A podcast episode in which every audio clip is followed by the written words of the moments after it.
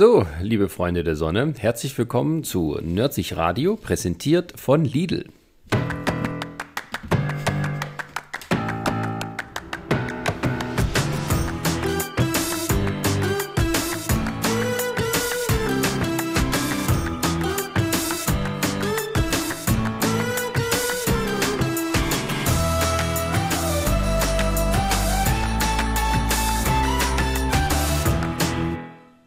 Kotzt du sich Jetzt bin auf? ich ja mal. Ja, ja, aber jetzt bin ich, jetzt bin ich richtig gespannt. Okay, wie geht die Sache jetzt für uns aus? Kommen jetzt die ersten und sagen, habt ihr wirklich eine Kooperation mit Lidl? Oder, hm, wissen die davon? Müsst ihr dann nicht Strafe bezahlen? Beschwert sich Lidl? Kriegen wir demnächst Post vom Anwalt? Also ich bin für vieles offen.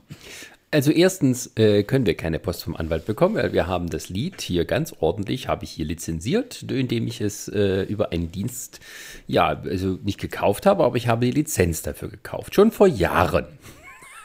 Also im Endeffekt kann man fast schon festhalten, dass Lidl faul geworden ist. Und nicht extra Geld ausgeben will. Ähm, die haben Geld dafür ausgegeben. Die Frage ist Aber halt, nicht viel. na Wahrscheinlich dieselbe, dasselbe, bei, denselben Beitrag, den du auch bezahlt hast. was, warum sollst du viel Geld ausgeben, wenn du es günstig haben kannst? Naja. Deswegen gehst Aber du ja zu Lidl. Das ist wirklich einer der besten Supermärkte, die ich kenne. Findest du nicht auch? Aber ja, zu deiner Eingangsfrage, ja, es kotzt mich auch an und zwar ziemlich. Jedes Mal, wenn ich das höre, denke ich mir, ihr blöden Schweine. Äh, also wer jetzt hier nicht auf dem Laufenden ist, es ist so, dass äh, Lidl vor kurzem eine neue Werbekampagne gestartet hat, vor allem so ja, YouTube-Videos, so gefakte oder nicht gefakte, ich weiß es nicht. Ähm, und es wird begleitet von dem Lied, was wir hier als Titelsong benutzen. Und ähm, ja, äh, haben uns schon jetzt schon mehrere gesagt. Immer wenn ich euren Podcast höre, denke ich, gleich kommt die Lidl-Werbung. Oder wenn ich die Lidl-Werbung gucke, gucke, denke ich, gleich kommt ihr und redet über irgendetwas. Ja, das ist die Frage, sollen wir uns ein neues Lied raussuchen? Nö, Arschlecken. weißt du, weißt du, eher tun die den Jingle wieder abwählen und nehmen sich einen neuen. Das stimmt, ja. Das stimmt. Da könnte ja mal so was Swing-mäßiges machen, so 20er Jahre. Naja, gut. Äh, ja.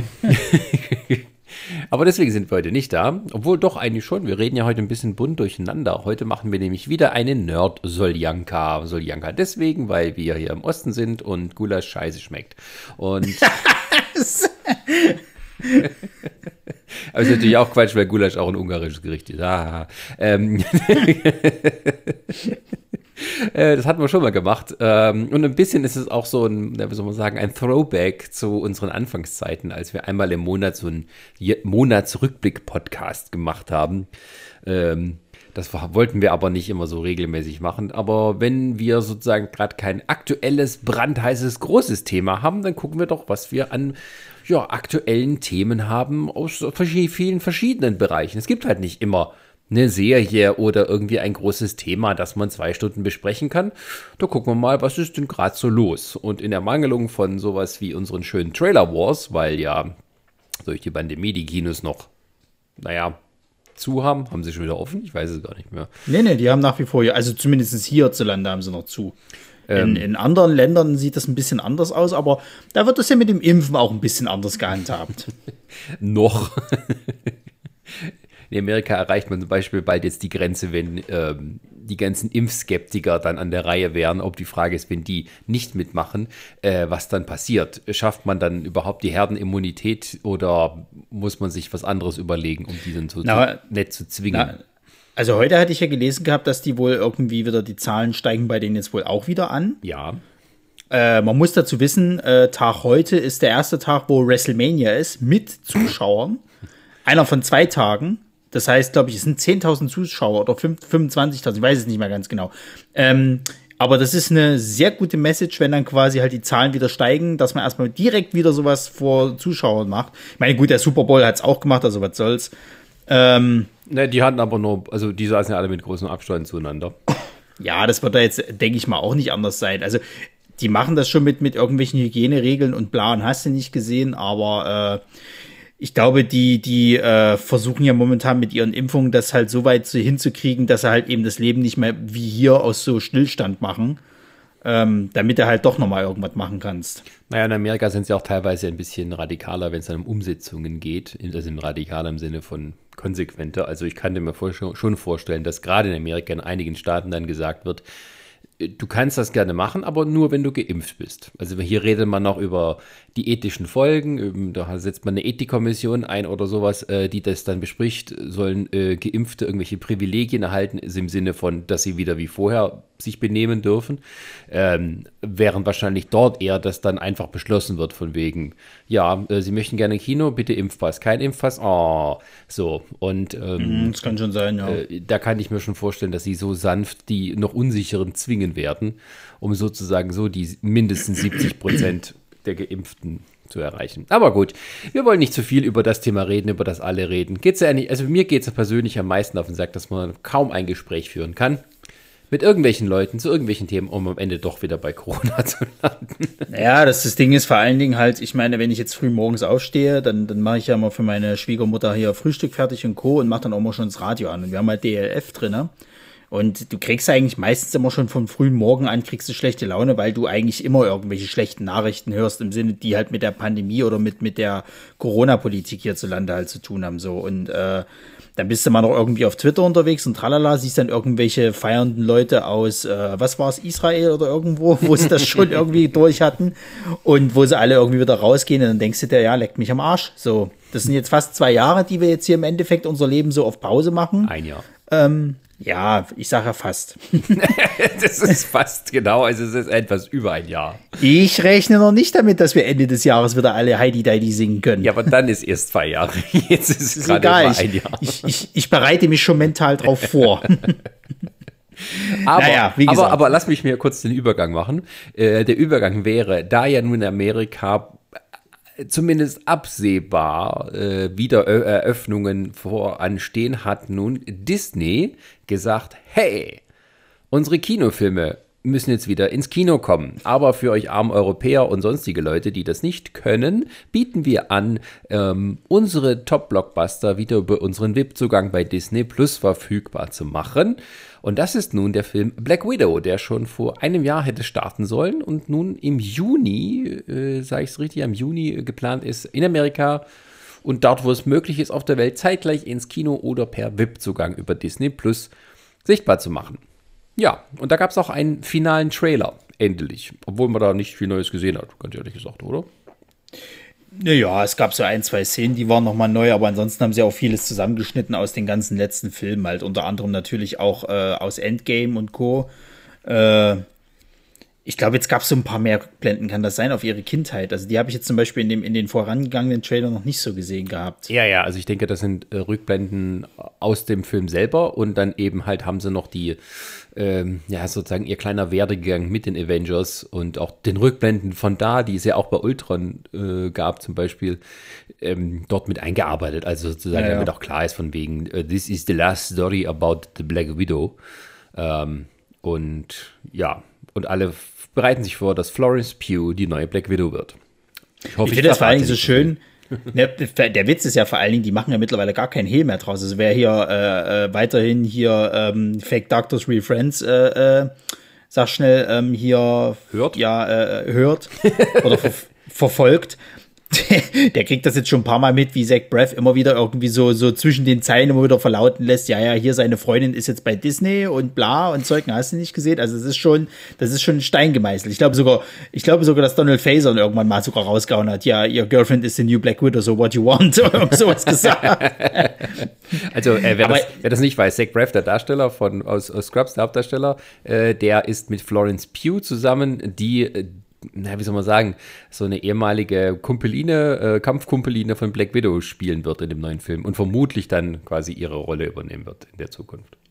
Na, sie sind ja, glaube ich, irgendwie so, also Schwestern kannst du sagen, aber halt natürlich nicht blutsverwandt, aber irgendwie so, wie sagt man, adoptierte Schwestern, vielleicht in dem Sinne. Russische Kampfschwestern. und äh, von Geheimdienst das gab es ja auch im Comic halt. Also das, das, das, diese Person, die Florence Pugh halt spielt, die gibt es auch im Comic. Die hat dort auch eine Zeit lang die Black Widow-Rolle übernommen und das wird jetzt halt eben im Filmuniversum halt natürlich auch so gemacht. Das haben wir jetzt ja bei vielen Disney-Geschichten gehabt, äh, also bei vielen Marvel-Geschichten, dass sie halt eben Charaktere aus den Comics mit einem anderen Kniff oder Dreh quasi jetzt halt eben in dieses Universum gebracht haben, äh, aber es halt diese Personen aus dem Comic sind. Also aktuell zum Beispiel, wer Falcon and the Winter Soldier verfolgt, da gibt's halt auch einige Personen, die jetzt im Comic einen anderen Namen beziehungsweise eine andere Superheldenrolle haben, aber es sind diese Figuren. Und irgendwo sind sie schon ähnlich der, der originalen Comicfigur. Ja, das ist ja auch nichts Neues, dass bei Marvel oder bei DC, dass quasi ja andere Charaktere in die Superheldenidentitäten schlüpfen von vorherigen, wie soll man sagen, Inhabern der Rolle. Ähm, das ist ja so alt wie die Comics selber. Ne? Also das ja. ähm, äh, braucht man den Flash oder den Green Lantern. ähm, und das ist sozusagen ein Vorgang, der sich nun auch in den Filmen widerspiegelt. Ja, und damit wieder einmal die Theorie beweist, dass die Filme auch so, so eine, eine sehr, sehr komprimierte Comic-Geschichte einfach nacherzählt sind. Ähm, ja, aber ich muss sagen, als ich den Trailer gesehen habe, äh, auch wenn da jetzt wenig Überraschendes da war, ja, man hat dann doch wieder schon ein bisschen Sehnsucht nach Kino gekriegt, muss ich sagen. Ja, ja das sag ich dir.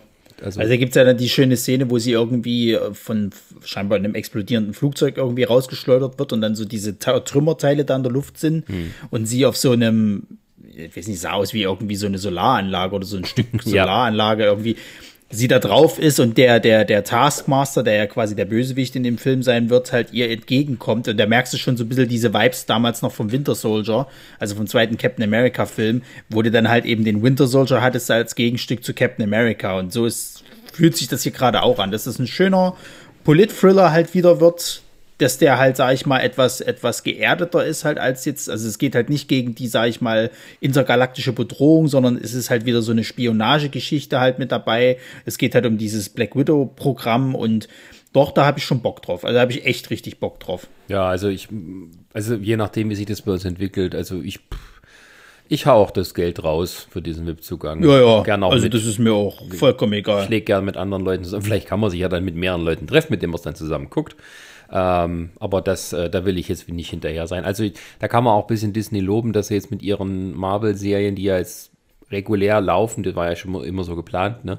Ähm, dass sie da doch ähm, es schaffen, ja, ähm, die, die, die, ähm, den, den Faktor möchte ich gern sehen, hochzuhalten.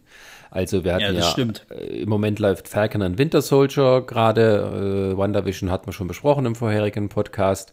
Ähm, und die machen zum Glück es nicht so, dass sie sagen, okay, das ist ein, ein großer Film, den wir in mehrere Teile aufspalten. Irgendwo auch, aber ähm, sie erzählen so ein bisschen, ähm, wie soll man sagen, Nebenstories, also so äh, Stories, die sich aus Konsequenzen der Filme entwickeln. Ähm, ja.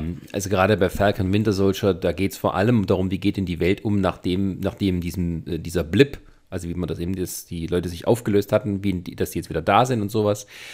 Ähm, äh, das sind so Folgeerscheinungen, die dann wieder Auswirkungen auf die Helden haben. Also das finde ich halt auch klug gemacht, dass man nicht einfach sagt, na, sind alle wieder da, sondern das hat schon irgendwo reale Auswirkungen, wenn man, wenn so etwas wirklich passieren würde und dass sie sich nicht davor scheuen. Ähm, und das finde ich gut und äh, ich denke mal, jetzt Black Widow ist eher so, es spielt ja irgendwie davor, ne? Es ist, weiß nicht, es wie. Spielt doch zwischen, es spielt doch zwischen, zwischen äh, ähm, Avengers 2 und, und Civil War, oder? Nee, umgedreht, zwischen Civil ja. War und, und Avengers 4. Genau. 3. Was? zwischen Infinity War. Zwischen Civil War und Infinity War, genau. Ja, ja. Also die quasi die Zeit, wo sie auf der Flucht waren, mehr oder minder. Äh, genau, und das ist halt eher dann so ja, eine Geschichte nochmal aus der alten Zeit, aber man merkt schon, die, die marschieren guten Schrittes nach vorne. Und dieses Jahr werden ja gleich vier Filme aus dem Marvel-Universum uns beglücken. Was denn noch? Also hier Dingsbums, die Eternals, da wissen wir ja immer noch nichts dazu. Da Shang, ist ja noch gar Shang, nichts. Shang-Chi und Spider-Man. Der soll auch noch kommen? Ja, klar. Okay. Also alle zwei Monate kommt jetzt ein neuer Marvel-Film, nächstes Jahr auch, weil alles eben so zurückkomprimiert wurde. Also ja. da geht schon was ab. Und ähm, aber hier Dr. Strange 2 ist doch erst nächstes Jahr, ne? Da sind sie jetzt gerade mit den Dreharbeiten dran. Genau, also die Reihenfolge, wenn ich mich jetzt nicht alles täusche, ist Black Widow, Eternals, Shang-Chi Spider-Man, dann Weihnachten. Dann nächstes Jahr Doctor Strange. Dann haben wir äh, Captain Marvel kommt gleich als letztes. Irgendwo wollen sie noch Ant-Man dazwischen quetschen. Und äh, was war der vierte Film? Was war der vierte Film? Lass mich nicht schlimm. Haben sie nicht irgendwie äh, Captain Marvel 2 irgendwas? Ja, habe ich ja gerade gesagt. Aber der ist eher gegen Ende. Und ah, ja. zwischen kommt nur noch Ant-Man, Doctor Strange, weiß nicht. Ah, hier, äh, äh, Thor, Thor, ah, ja, Thunder, äh, Love Thunder. Thunder. Genau, genau. Da hast du deine ähm, Viere. So. Und, Und irgendwann soll ja auch nochmal die Guardians kommen, der dritte. Ja, der ist dann aber übernächstes Jahr dran. Ja, ja. Weil, äh, können wir auch mal kurz drüber dann noch reden. Ähm, Kollege Gunn hat ja hier Suicide Squad neu gemacht. Ach, ist mir das alles egal. ähm, ja, also, also freue ich mich auf den neuen Black Widow, ich freue mich auf die neuen Filme. Ich hoffe, dass, also zumindest sagen wir mal so, die, die Kanonenrohre sind geladen, wenn wir denn wieder in die Kinos dürfen sollten, damit wir da sozusagen nicht lange darben müssen. Ähm, sondern wir können dann uns darauf freuen, dass uns da ein paar schöne Blockbuster ins Haus stehen. Würde ich sagen, gehen wir noch mal schnell auf Loki ein, weil ja. dann können wir nämlich die perfekte Überleitung machen auf äh, etwas, was mich nämlich gerade an dieser Kinokultur jetzt momentan ein bisschen ankotzt. ähm, ja, Loki, das ist zum Beispiel auch sowas, ne, wo, wo du dann halt auf der einen Seite, du hast jetzt gerade hier äh, äh Falcon and the Winter Soldier, ne, das ist auch so Politik-Thriller, tralala, relativ geerdet. Dann kommt halt Black Widow, auch so Spionage-Thriller, geerdet. Und dann hast du Loki, ne? Da geht es wieder so um interstellare Zeitgeschichten, hast du nicht gesehen, also viel es, Magie. Es geht um Zeit, äh, Zeitreisen, Magie und äh, ja, den großen Kosmos bei Marvel. Also das, also das, das volle Programm. Genau. wie, wie, wie haben sie doch, wie haben sie doch bei, bei, bei Falcon Winter Soldier gesagt gehabt, das sind immer die großen drei. Außerirdische äh, äh, Aliens oder, oder nee, warte, Aliens, Roboter und, und äh, Zauberer. genau äh, Aliens, Androids and äh, äh, Sorcerers oder irgendwie sowas. Ja, ja. ja. ja und ähm, äh, bei Loki äh, hat man es schon ein bisschen mehr von der Handlung sozusagen rausbekommen. Also Loki hat sich ja bei Endgame mithilfe des Infinity-Steines äh, weggebeamt, als er noch in seiner, also wir sehen, es geht um den Loki aus dem ersten Avengers-Film. Der ist geflohen in dieser alternativen Realität mit einem Infinity-Stein. So. Und es gibt offensichtlich eine große ja, intergalaktische Zeitbehörde, äh, Multiversumsbehörde, die dafür sorgt, dass hier nicht so viel Schindluder getrieben wird. So, und die hat jetzt den Loki irgendwie eingefangen und der muss denen irgendwie helfen, das, irgendwie das wieder in Ordnung zu kriegen. Habe ich so verstanden, oder? Ja, ja. So. Also von die tatsächlich, ich weiß gar nicht, das hatte mir Resa mal erzählt gehabt, das scheint sich wohl an diesen Agents of, of äh Asgard irgendwie zu orientieren, wo er ja, glaube ich, auch ähm, äh, als Kid Loki aufgetaucht ist. Beziehungsweise gab es dann, glaube ich, mehrere Inkarnationen von ihm. Es gab irgendwie Kid Loki, es gab dann diese, diese Madame Loki, die es da irgendwie noch gibt, und, und der Hauptbösewicht ist wo, glaube ich, dann tatsächlich er in alt, also der alte Loki, der wo irgendwie so tatsächlich so dieses personifizierte Böse ist. Und es geht wohl, glaube ich, viel darum, dass Loki halt seiner, seiner ähm, Bestimmung nicht entfliehen kann, dass er irgendwann mal dieser böse alte Loki halt wird. Und er versucht irgendwie dagegen anzukämpfen. Wenn ich mich jetzt nicht recht, ich kann auch viel Müll erzählen, bitte nachkontrollieren. Jedenfalls ähm, ist es da wohl auch so, dass der halt viel durch irgendwie so Zeitebenen springt äh, und ähm, ja, ich habe es nicht gelesen. Ich äh, äh, finde aber so diese ganze Idee und was man halt mit Loki macht und wo er jetzt hingeht, finde ich halt, das passt perfekt zu dem. Also der kann seinen Schabernack treiben, muss sich aber natürlich halt auch gleichzeitig mit, mit diesen ganzen Wams da irgendwie auseinandersetzen. Ja, und das erklärt auch das etwas eigene Logo der Serie, was ja so irgendwie ganz komisch aussah, aber das ähm, im Trailer war es dann deutlich. Also es geht um verschiedene Inkarnationen, verschiedene, ja, auch alternative Realitäten. Also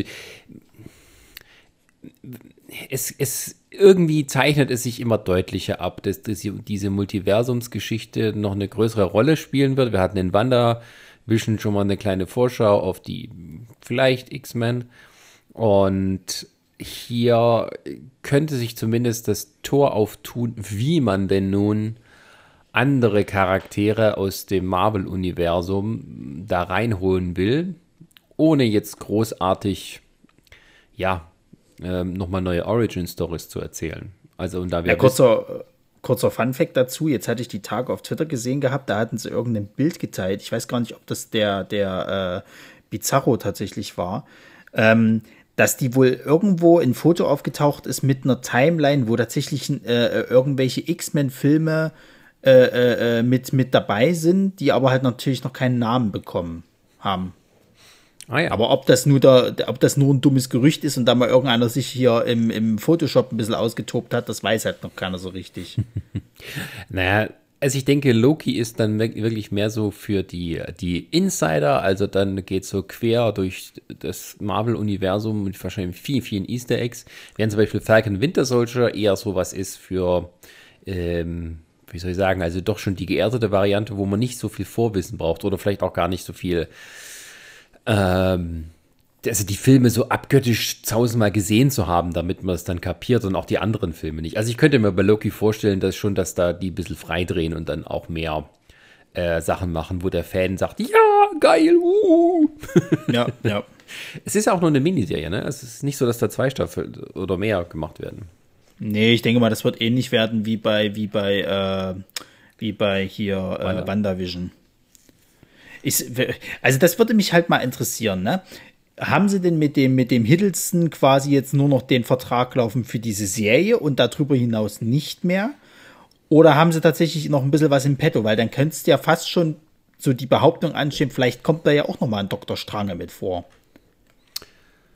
Ist alles möglich. Also, das ist halt jetzt etwas, wo wir jetzt noch nicht genau wissen. Ich meine, Tom Hiddleston weiß ich jetzt nicht. Also, ich meine, die, die sind, glaube ich, schon längst über den Punkt hinaus, wo sie irgendwie längere Verträge mit den Leuten haben, sondern es ist dann eher so alles individuell, wie es gestaltet wird. Und ähm, ich glaube, Hiddleston hat da jetzt nicht die große Angst davor zu sagen, ähm, ich mache da noch weitere Filme. Es kommt halt darauf an, was mit, jetzt mit der Serie passiert. Ähm, und wie ist es dann, weiß ich nicht, bei Love and Thunder ist er nicht dabei, oder? Haben sie nicht bestätigt? Das kann ich, kann ich hier nicht sagen. Also ich würde es fast schon bezweifeln. Vielleicht mal so einen kurzen, kurzen Zwischenauftritt, dass er mal so ein Cameo hat, eventuell, aber eigentlich nicht. Also, naja. Oder sie geben eine kleine Vorschau auf Love and Thunder in der Serie. Das kann sein, ja. Also so ein bisschen, irgendwie, der kommt in eine Welt rein, wo das gerade passiert und sagt, uh, das gucken wir uns später an. Zack. und dann sieht man ja, halt ja. kurz Natalie Port mit dem Kostüm oder so. das, das kann durchaus sein. Das wäre natürlich interessant, ja. Also äh, es passt schon wieder zu diesem Universum, der, also der, äh, diesem Asgard-Universum, sag ich mal, oder dieser Asgard-Welt. Das ist alles manchmal ein bisschen eh ein bisschen durchgeknallter äh, innerhalb von Marvel und ähm, ja, also wieder einmal muss man die loben, dass die doch es schaffen, gute Abwechslung zu bieten. Also irgendwie eine innovative Serie, wo es um persönliche Sachen geht, wie Wanderwischen, dann so eine Polit-Thriller, Agenten, Hau drauf, Action-Ding, wie mit Falcon Winter Soldier. Und dann kommt eben das bisschen durchgeknalltere. Also die wissen schon, naja, man muss mehrere Menügänge unterschiedlich gestalten, um das Essen interessant zu halten. Ja, vor allen Dingen, die haben ja jetzt auch dann, glaube ich, noch irgendwie im Petto, dass sie irgendwann mal Moon Knight machen wollten, glaube ich, als Serie. Mhm. Das kann ich mir schon vorstellen, wird wahrscheinlich so Richtung gehen, hier, wie sie es mit, mit Daredevil bei Netflix hatten, also schon ein bisschen härter, härtere Gangart. Ist nicht Oscar ähm, Isaac der Moon Knight? Ja, ja, ja, ja. Der trainiert auch schon heftig dafür. Da gibt es auch schon diverse äh, Videos, wo sie schon zeigen, was er so alles für lustige Stunts macht und Co. Okay. Also, das äh, kann ich mir fast vorstellen, das wird das wird vielleicht so der Moment sein, wo sie dann auch sagen, okay, wir versuchen jetzt mal, das, das, das, das, äh, äh, ein Teil vom Marvel-Universum halt so in die härtere Richtung zu treiben. Ich meine, sie haben ja jetzt auch äh, äh halt sowas wie Deadpool und der dritte Deadpool soll ja nach wie vor unrated bleiben. R-rated, nicht unrated, R-rated. ähm, ja, ist doch okay. Ich meine, also die wissen ja schon, dass sie was sie da gekauft haben und ja, ja. dass es dann Publikum gibt. Jetzt haben sie in ihrem Disney Plus diesen Stars etabliert, also wo man tatsächlich ähm, ja, Sachen für Erwachsene reintun kann. Ähm, und ja, ist doch okay. Also ich meine, die wissen ja, wenn, wenn, wenn sie ihre Leute bei der Stange halten wollen, dann reichen dies, reicht das Kiddie-Fernsehen von Disney eben nicht aus. Ja. Und ähm, ja, also Loki freue ich mich auch drauf. Tja, und da hat man das halt nur an dem Beispiel, dass Disney ähm, natürlich jetzt auch sagt, okay, äh, wir wollen natürlich alle irgendwie abgreifen. Das heißt, es gibt dann eben für die EU äh, gibt's, also für Europa gibt es dann quasi halt diesen, diesen VIP-Zugang. Und dann hast du am anderen Spektrum so eine Scheiße wie, äh, was ist es, Universal? Ja, ne? äh, ja. Also wir reden hier von, von, von äh, Godzilla vs. Kong, wo wir einfach mal in die Röhre gucken. So, der läuft jetzt schön, der läuft in China, der läuft in, in Amerika mittlerweile. Und hier hast du halt Pech gehabt. Ist nicht so wie bei, wie bei Zack Snyder's Justice League, dass sie da einen schönen Deal bei Sky hatten, wobei ich gar nicht aktuell sicher bin, ob die den jetzt nicht schon auf Sky gelistet haben. Also das, das kann ich dir gerade gar nicht sagen. Warte mal, ich gucke mal schnell. Äh, aber ich bezweifle es. Nee, da ist er immer noch nicht. Also, ähm, es ist nach wie vor so, du kriegst, kommst halt hier nicht dran, ohne dass du entweder Piraterie äh, äh, äh machst oder, was habe ich auch schon von einigen gelesen, die haben sich per VPN, haben die sich quasi halt äh, einen Zugang über HBO Max quasi gemacht mit äh, einem äh, Geschenkegutschein von iTunes US. Also so einen komplizierten Weg zu gehen, nur um diesen Film zu sehen. Das, das, also ich kann das nicht nachvollziehen, wieso dieses Studio keine, äh, äh, äh also überhaupt gar kein Interesse daran zeigt, zu sagen, wir müssen auch gucken, dass wir den europäischen Markt irgendwie abgreifen. So, ja, okay, vielleicht ist der nicht mehr so ausschlaggebend. China ist halt wichtiger, das sehe ich vollkommen ein. Das ist halt eine riesen Be äh, Brandbeide.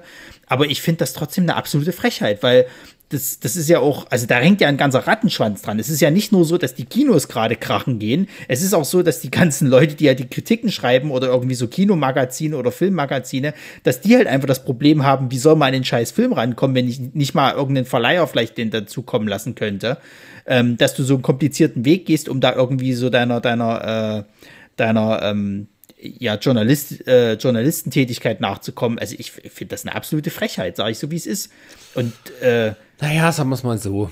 Also, dass der Film jetzt hier nicht verfügbar ist, ich finde, das berührt mich jetzt nicht so sehr, weil halt auch irgendwie, ich finde, das ist ein Film, den musst du im Kino gesehen haben. Und wenn du es unbedingt gucken willst und dann besorgst es dir über einen Streamingdienst, ich weiß es nicht, ob das irgendwie so im Sinne des Erfinders ist. Also, klar, irgendwann guckst du sowieso mal dort, aber ähm, auf der anderen Seite ist so, jetzt, wir haben jetzt eigentlich wieder so wie die, wie die Zeit vor 25, 30 Jahren, als eben Filme nicht zeitgleich auf der Welt gestartet sind, sondern man musste eben ein paar Monate warten, dass nach US-Start ähm, hier ein Film in die Kinos kam. Das war früher ganz normal. Ähm, ich denke schon, dass die den auch hier auch in die Kinos bringen wollen. Die müssen halt dann abwarten, bis es dürfen. Und ich glaube jetzt auch nicht, dass äh, die Spoiler im Internet ähm, sich dermaßen verbreiten, dass Leute sagen, ach Mist, jetzt weiß ich schon, wie es ausgeht, jetzt möchte ich das nicht gucken. nee, also bei dem Film ist es, glaube ich, sogar erst recht egal, äh, ob du da nun gespoilert wirst oder nicht. Aber ich, ich, sehe immer so ein bisschen das Problem, weil sie, ich weiß, äh, dass sie ja zum Beispiel auch noch vorhatten, den äh, äh Wonder Woman, den zweiten jetzt hier äh, in die Kinos zu bringen wenn die dann wieder aufmachen. Und ich sehe das nicht, dass dieses Jahr die Kinos nochmal aufmachen. So, ich sehe das sogar noch nicht mal bis nächstes Jahr. Wenn das mit dieser ganzen Impfgeschichte so weitergeht, sehe ich das nicht, dass die Kinos noch lange Zeit nicht aufmachen. Und du kannst doch jetzt nicht zwei Jahre später also gefühlt, äh, quasi halt nochmal einen Film reinbringen, wo schon gar kein Hahn mehr danach kriegt und der vielleicht schon im Home-Media äh, äh, quasi erhältlich ist. Also da, da geht doch keine Sau rein. Das kannst du mir doch nicht erzählen vielleicht die Hardcore-Leute, aber lass es mal irgendwie 10% sein, das rettet das Kino nicht. Du, aber wenn nichts anderes kommt, also was gehst denn du da rein? Also wenn Kinos wieder aufmachen, ne, sind wir mal optimistisch, im Herbst machen wieder Kinos auf. So, dann, dann, dann, was hat man denn da als Auswahl? Also ich meine, da wirst du jetzt doch nicht irgendwelche deutschen Indie-Filme gucken. Ein Scheiß, Nö. wirst du machen. Nö, natürlich nicht. Aber ich sag mal so, wenn die im Herbst wieder aufmachen, hast du bis dahin den Film definitiv schon äh, äh wahrscheinlich im Home Media irgendwie erhältlich. Und wenn es halt nur ist, wenn's dass du den auf iTunes ist? kaufen kannst oder so ich weiß, ich, Sascha, ich sehe das alles ein bisschen düsterer, sage ich so, wie es ist, weil, weil ich bin halt nicht der normale Kinogänger. Ich bin halt äh, Filmliebhaber. Ich gehe erst recht ins IMAX, dass ich mir das Ding mal angucken kann. Scheißegal, ob der Film nur langweilig ist oder nicht. Ich will halt auf einem IMAX sehen, wie sich da die Monster auf die Fresse hauen. Aber der normale Kinogänger, der quasi halt, sage ich mal, mit Frau und äh, äh, oder ich sag mal mit Partner und, und, und vielleicht noch einem Kind 50 Öcken, wenn nicht sogar noch mehr dafür bezahlen muss, tut sich das nicht an. So, weil der Film halt, entweder hat er den dann, sag ich mal, kann er den auf Amazon irgendwie schon sich, sich gönnen oder er kann auf iTunes gucken oder was weiß ich, vielleicht hat er sogar auch schon irgendwo äh, gestreamt, die Geschichte. Der rennt da nicht nochmal rein. Das glaube ich einfach nicht. Nee, das, Bloß um das, zu sagen, ich gehe heute mal ins Kino. Ja, die Frage ist, ob die Sachen, okay, also abschätzungsmäßig können wir da noch ein bisschen Geld machen, wenn wir den in Europa in die Kinos bringen. Das ist im, im, im Endeffekt eine finanzielle Frage. Also ob da denn der, der ich meine, es wird jetzt auch nicht so viel kosten, den da nochmal hinzubringen. Ich meine, die Kinos würden das dankend annehmen. Ähm, aber ja, weiß auch nicht. Also das ist halt, das, das wird mich da nicht aus dem Fenster lehnen, da in irgendeine Richtung zu sagen, das funktioniert oder das funktioniert nicht. Weil einfach das, also das ist ein Film, wo du nicht weißt, ob es da Leute gibt, die drauf warten extra oder ob das halt ein Film ist, der dann am Ende sowieso weniger Leute interessiert. Es ist ja auch so, dass diese Art von Filmen am Ende eher ein, zwei, drei Wochen super laufen, weil da halt nichts anderes kommt. Die Leute gucken sich den an, weil er halt im Kino gesehen werden müsste. Und dann kommt, käme normalerweise schon wieder ähm, die nächste Sau, die durchs Dorf gejagt wird. Also der, ein Blockbuster. Und dann ist das auch schnell wieder vergessen. Es ist ja nicht der Film, auf den man irgendwie so mit zitternden Händen drauf gewartet hat. Das ist halt eine nette Unterhaltung für den Abend. Ja, das stimmt schon. Also ich meine, du siehst es ja gerade an China, ne? Da war, glaube ich, in der ersten Woche auf Platz 1, in der zweiten ist er schon wieder von irgendeinem chinesischen Drama abgelöst worden. Also da merkst du, wie, wie, wie äh, äh, kurz die Aufmerksamkeitsspanne dann auch ist halt so. Das interessiert dann vielleicht dann schon gar keinen mehr. Und ich glaube, dass der tatsächlich auch gar nicht so gut jetzt bisher lief, irgendwie weltweit, wenn du das jetzt oh, mal doch. zusammenknüpfst. Für, für, für, ja, echt? Als Pandemie-Film schon. Also, gut, ja. da kann man jetzt, ähm, kann sich jetzt keiner beschweren. Aber äh, weil du es gerade sagtest, wenn wir jetzt mal optimistisch im Herbst, da sind auch noch andere Filme, die sie ja im, im Herbst jetzt schon mal angedacht haben, was da eventuell rauskommen kann. Du hast es ja vor uns erzählt. Es, es kommt noch Marvel-Filme kommen noch, wahrscheinlich ja irgendwelche anderen Disney-Filme noch. Dann, dann haben sie ja noch so ein bisschen anderes Zeug auf der Uhr. Was jetzt nur mit dem James Bond-Film ist, da weiß auch noch keiner so richtig. Vielleicht ziehen sie es ja doch noch mal nach vorne, wenn sie dann sagen, okay, die Kinos können wieder alle aufmachen. Aha, das Ding ist fertig, raus damit. So, also es gibt dann, dann, ähm, genau, es gibt nämlich nicht nur Black Widow bei Disney Plus als VIP, es gibt noch die Cruella, die kommt als, als exklusiv und ja. ähm, der neue Pixar-Film mit Namen äh, Raja, Raya, oder? Ist der, das, das der, den gibt's schon, das ist ein Disney-Film. Ach so. Hm? Äh, Pixar, boah, ich hätte es fast Soul gesagt, aber Soul ist ja Quatsch. Das, das war ja schon. Äh, ein Pixar-Film, den gibt es auch im, im VIP-Zugang. Und ähm, Mensch, Herrgott Dunterwetter, wie heißt er denn? Ähm, Luca. Ja, noch nie von gehört. Ähm, auch irgendwas wieder mit Kindern hier in Italien, bla bla. Äh. Kinder in Italien, Spitzenfilm. Also wenn ein Film in Italien spielen muss, dann muss mindestens eine Liebesaffäre sein, ein Mord oder beides. Oder ja, sonst ist es kein guter italienischer Film. Ähm, äh, ja, ich meine, also das ist halt äh, die Situation. Ne? Jetzt haben wir hier so Neidfaktoren rund, rund um die Welt, je nachdem, wo man darf und wo man nicht darf. Und ähm, ach ja, was willst du machen? Also im Endeffekt, ich meine, die Filme, die, die verfallen ja nicht. Also irgendwie wirst du schon mal sehen können. Vielleicht gibt es auch mal so die große Nachholwochen, wo dann Filme dann ins Kino kommen. Aber ähm, ja, also, ist ja nichts verloren. Das ja, vor allen Dingen, der Witz ist ja an der ganzen Sache, das war jetzt eigentlich die Riesenchance für die ganzen Streaming-Dienste, dass die jetzt eigentlich mal den Mega-Kram raushauen. Und ich finde, so ganz krass haben sie es dann auch nicht ge ge ge ähm, genutzt, wenn du es so willst. Also wenn du jetzt mal so äh, guckst, was so jetzt äh, an Netflix-Filmen so, so der letzten Zeit rausgekommen sind, jüngst jetzt erst gerade dieser, dieser Thunder Force, war ja absoluter Dreck.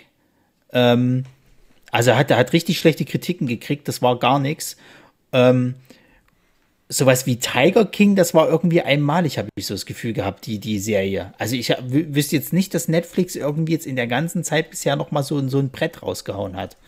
Die ja. hat natürlich ein paar Filme, die für die Oscars nominiert sind, nein, klar. Nein, nein, gut, aber das ist ja so, dass die Filme ja schon vor der Pandemie, also im Prinzip angefangen haben, produziert zu werden. Es ist ja nicht so, dass jetzt naja. halt, dass die jetzt extra dann da Filme, sie haben so ein paar extra Filme gemacht, jetzt auch, die irgendwie nur innerhalb der Pandemie spielen muss und dann irgendwie so Kammerspiele und so ein Kram gemacht haben und das halt irgendwie halt auch langweilig ist. Also äh, es ist es ist schwierig, es ist, weil halt dafür haben sich halt andere Sachen dann als Blockbuster erwiesen, die sozusagen schon vorher in Planung waren, weil einfach dann die Zeit dafür da war. Also sowas wie Tiger King zum Beispiel oder äh, jüngst eben äh, Bridgerton, was halt ein Riesenerfolg war bei Netflix. Ähm, und äh, dass, dass, dass, dass die mit Absicht sagen, okay, ich meine, also die, die, die Abonnentenzahlen sind gestiegen. Das, darauf kommt es ja, ja. ja, für den an. Also es ist denen ja, es ist ja den Wumpe, was du guckst. Deswegen bieten sie ja so viel an, damit du, damit du irgendwas zu gucken hast.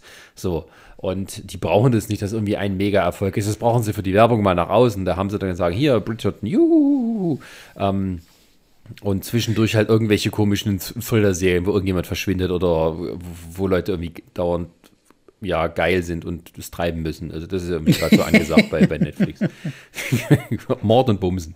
Ah, ja gut, das hätte ja auch keiner mit gerechnet. Ne? Aber, äh, aber das bringt mich mal kurz, wenn wir schon drüber reden bei Netflix. Ähm, Thunder Force, ich meine, der Film läuft jetzt, wir hätten mal über den Trailer gesprochen, unsere Erwartungen, aber wir haben äh, wir haben da keine wirklichen Erwartungen gehabt. Ne? Also und wir haben jetzt auch keine wirkliche Lust gehabt, den jetzt anzugucken, extra für diese ich sag, Folge. Ich sag dir so, wie es ist. Ich, da kann Melissa McCarthy irgendwo draufstehen, da bin ich schon abgeneigt. So. Die hat ja, glaube ich, in diesem einen Oscar-Film, wo sie ja, glaube ich, auch einen haben wollte dafür, hat es aber nicht gekriegt, diesen, diesen Can You Ever Forgive Me. Da hat sie wohl mal richtig Leistung gebracht, war so auch wirklich gut. Aber ansonsten ist das immer dieses Ihre zweite Nominierung, Typecasting. ja? Was war denn noch? Brautalarm wurde sie nominiert. Ach ja. Ja, aber Brautalarm ist auch sowas. Das sind immer diese blöde äh, äh, äh, Rollen von ihr irgendwie so, wo es immer so ist, guck mal, die lustige Dicke. So, und ich finde, dass das, das, das ist, das, das steht ja einfach nicht. Die muss sich da langsam mal lösen von diesem Scheiß. Aber sie kommt irgendwie nicht davon weg. Sie ist immer wieder in diesen Rollen drin. Und das, das Entschuldige, sage ich so, wie es ist, dann kann sie mir fernbleiben. Also bei mir hat es damit halt echt verschissen. So. Und äh, wenn ich dann halt auch die meisten Kritiken, die ich jetzt gelesen habe zu dem Film, dann immer wieder das auch lese, dass es ja exakt ein Melissa McCarthy-Film, so wie man den halt kennt. Ähm, Blödeleien, äh, nichts davon ist wirklich lustig. Es wird halt meistens auf, auf, auf so, so Körpercomedy halt gesetzt und so weiter. Ja, nee, dann entschuldige, tschüss, Ja, aber bin ich raus. Ja, aber deswegen hat es ja Netflix gekauft. Die kaufen das noch nicht, um, um die Leute zu überraschen mit irgendwelchen neuen Seiten von so Melissa McCarthy, sondern die wollen exklusive Melissa McCarthy-Filme haben im Melissa McCarthy-Stil. Aber wer guckt das denn, Mensch? Also was haben denn die Amis für einen beschissenen Humor, Was Herrgott, heißt denn die mal? Amis? Guckt es doch mal an, was, wenn, wenn sowas wie, wie die ganzen Adam Sandler-Filme, die er für Netflix postet, die sind immer in der Top 10. Auch bei uns, gerade bei uns. Also mein Umfeld äh, äh, findet die. Dein die, Umfeld äh, ist da nicht repräsentativ. Das tut mir Ja, leid. und das kotzt mich an. da musst du, willst du neue ich möchte, Freunde dass mein, haben oder willst ich du Leute möchte, dass mein, ich möchte, dass mein Umfeld repräsentativ ist dafür zu sagen, nein, wir wollen keine Melissa McCarthy in Dummblödelei-Filmen mehr haben. Ja, hast du mal Pech gehabt. Wie die, wie die, wie, ich mache mir die Welt, wie ich sie will. Genau. Ja, Top 10 in Deutschland. Ich habe jetzt kurz reingeguckt. Netflix, Top 10. Hier kann man der App gucken. Nummer 1, Thunder Force. Ja, ja, ja. Nummer 2, wer hat Sarah ermordet? Nummer 3, die Schlange. Schnelles Geld, die Bande von der Baker Street, Genie und George. Also, Na gut, ich meine, du musst es mal so überlegen. Ne? Auf der einen Seite kannst du auch sagen, vielleicht, es gibt halt gerade nichts anderes, also guckt man es abends so. Ehe man sich jetzt quasi dann auch wieder sagt, ne, müsste ich mich ja mit meinem Partner beschäftigen. Ach, guck mal Netflix. Nein, man muss sich einfach damit einmal abfinden, dass jetzt, wo Netflix so durchdrungen ist in der Gesellschaft, es natürlich auch den Massengeschmack der Gesellschaft abbildet. Und es gibt einen Grund, warum dann Krimiserien und, und Sex und so kleines bisschen Mystery Fantasy dann eben äh, und halt so ein bisschen alberne Komödien ähm, dann Nummer eins sind, weil eben es die meisten Leute gerne gucken. So. Da hat sich, es hat, der Geschmack hat sich doch nicht verändert, nur weil auf einmal Netflix da ist, sondern Netflix passt sich dem Geschmack an.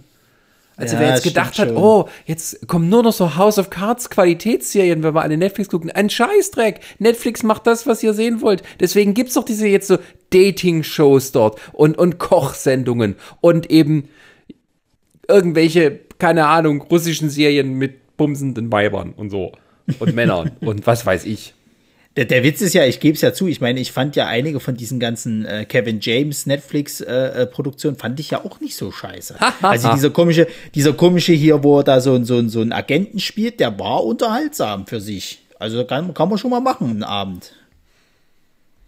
Ja, aber ich meine, das, ist es doch. Man kann es schon mal machen für einen Abend. Es ist doch nie. die- Es tut mir dann leid, aber dann die Nerds, die sich einbilden mit ihrem großen Serienwissen und äh, alles, was man darüber auch schon, das wäre die bestimmende Mehrheit, was eben den Geschmack angeht. Nein, ihr wart's vorher nicht und seid es auch jetzt nicht, sondern Netflix wird gekauft, damit die Leute mal nebenher und was Hübsches zu gucken haben und so. Und deswegen sind in der Qualität und worum es dann geht, genau dasselbe, wie bei, halt bei den normalen Fernsehsendern das eben da läuft. So. Ist halt so. Ja, Naja, vielleicht kurz sein, dass anders dass dann irgendwie nichts Besonderes mehr vielleicht dabei ist. Aber das ist halt so, wenn man 150 Millionen Abonnenten hat. Ach, weil das, das Schlimme ist ja an der ganzen Sache, ne, dann, dann, dann, äh, die hatten, die kaufen ja meistens immer diesen Paketen. Jetzt hatten sie letztens, glaube ich, eins so ein französisches Paket oder ein italienisches, ich weiß es nicht mehr ganz genau. Jedenfalls kam da ein Film mit rein, der nannte, der nannte sich äh, Sentinelle oder so ähnlich halt. Mit der ähm, Dame, die damals bei hier äh, ein Quantum Trost das Bond-Girl gespielt hat. Und den hatte sich Resa angeguckt gehabt. Ich hat mich nicht so interessiert. Das sollte irgendwie so eine Art Rache-John Wick-Geschichte halt mit, mit so einer, mit so einer Ex-Militärdame äh, äh, gewesen sein. So äh, war wohl nicht so gut. Und ich auf Letterbox, ne, äh, hab, folge ja da dem David Hein und der hat ihm halt natürlich nur einen Stern gegeben und hat sich mega drüber aufgeregt und meinte so, jetzt ist der Zeitpunkt gekommen, wo er mal sein Netflix-Abo kündigen muss, weil ja nur noch Dreck kommt wo ich mir, wo, wo dann auch mehrere in seinen Kommentaren irgendwie geschrieben haben, ja, wenn du immer die falschen Filme guckst, du musst einfach mal ein bisschen suchen, dann findest du halt auch die Perlen bei Netflix, aber du guckst ja immer den Dreck, also man hat so das Gefühl, du suchst dir gerade den Dreck raus, damit du halt darüber rummeckern kannst, so nach dem Motto. Und dann habe ich mir mal so aus Spaß, habe ich mir mal den, den, den, den Witz gegeben und habe mir mal so sein, sein, sein Filmtagebuch anguckt. Was er, und du siehst hauptsächlich so zwei Sterne Bewertung, zwei Sterne Bewertung irgendwie so. Und es sind meistens halt echt Filme, wo du fast schon sagen kannst, also hier hast du echt schon ein bisschen äh, äh, hart bewertet. Also ich habe auch ein bisschen manchmal so das Gefühl, dass einige Leute wirklich so denken, sie müssen den Feuilleton irgendwie repräsentieren und müssen da irgendwie so den intellektuellen und, und, und, und, und krassen Nerd-Mist irgendwie hochpushen und sagen halt, was alles nicht sozusagen der Pate ist, das ist äh, äh, auf jeden Fall unterstes Niveau. Und dann beschwert man sich halt über Netflix und über Prime und was weiß ich nicht, was es noch alles für Streaming-Anbieter halt gibt. Ja, klar, gerade auch so die Schreiberlinge, die halt diesen Blog-Webseiten, die irgendwie keine richtigen Nachrichten sein, sind mehr Blogs, halt so eine Mischung dann, und die sich dann aber aufregen, wenn halt solche Serien ähm, erfolgreich sind, die halt nicht ihrem Awoken ähm, äh, Gesellschaftsbild entsprechen und sowas. Und die dann, da, aber wie kann denn das sein? Warum? Aber ich rede doch die ganze Zeit davon. wie, kann, wie können dann die Leute diese Serien gefallen? Oder hier diese, wie hieß diese Serie mit diesem, mit diesem Stalker da? Ähm, äh, ich weiß, was du meinst, dieses hier, äh, ähm, oh, scheiße. Wo die halt so einen Typen aber, kennenlernt und dann. Ja, ja, ja, äh, ich weiß aber, was so, du meinst. Der, ein Riesenerfolg. Gerade bei Frauen. ja, Fifty Shades of Grey. nee, aber das ist ja noch, ist ja wie so die gruseligere Variante und sowas. Und das bringt dann so die ganzen feministischen Schreiberinnen zur Verzweiflung.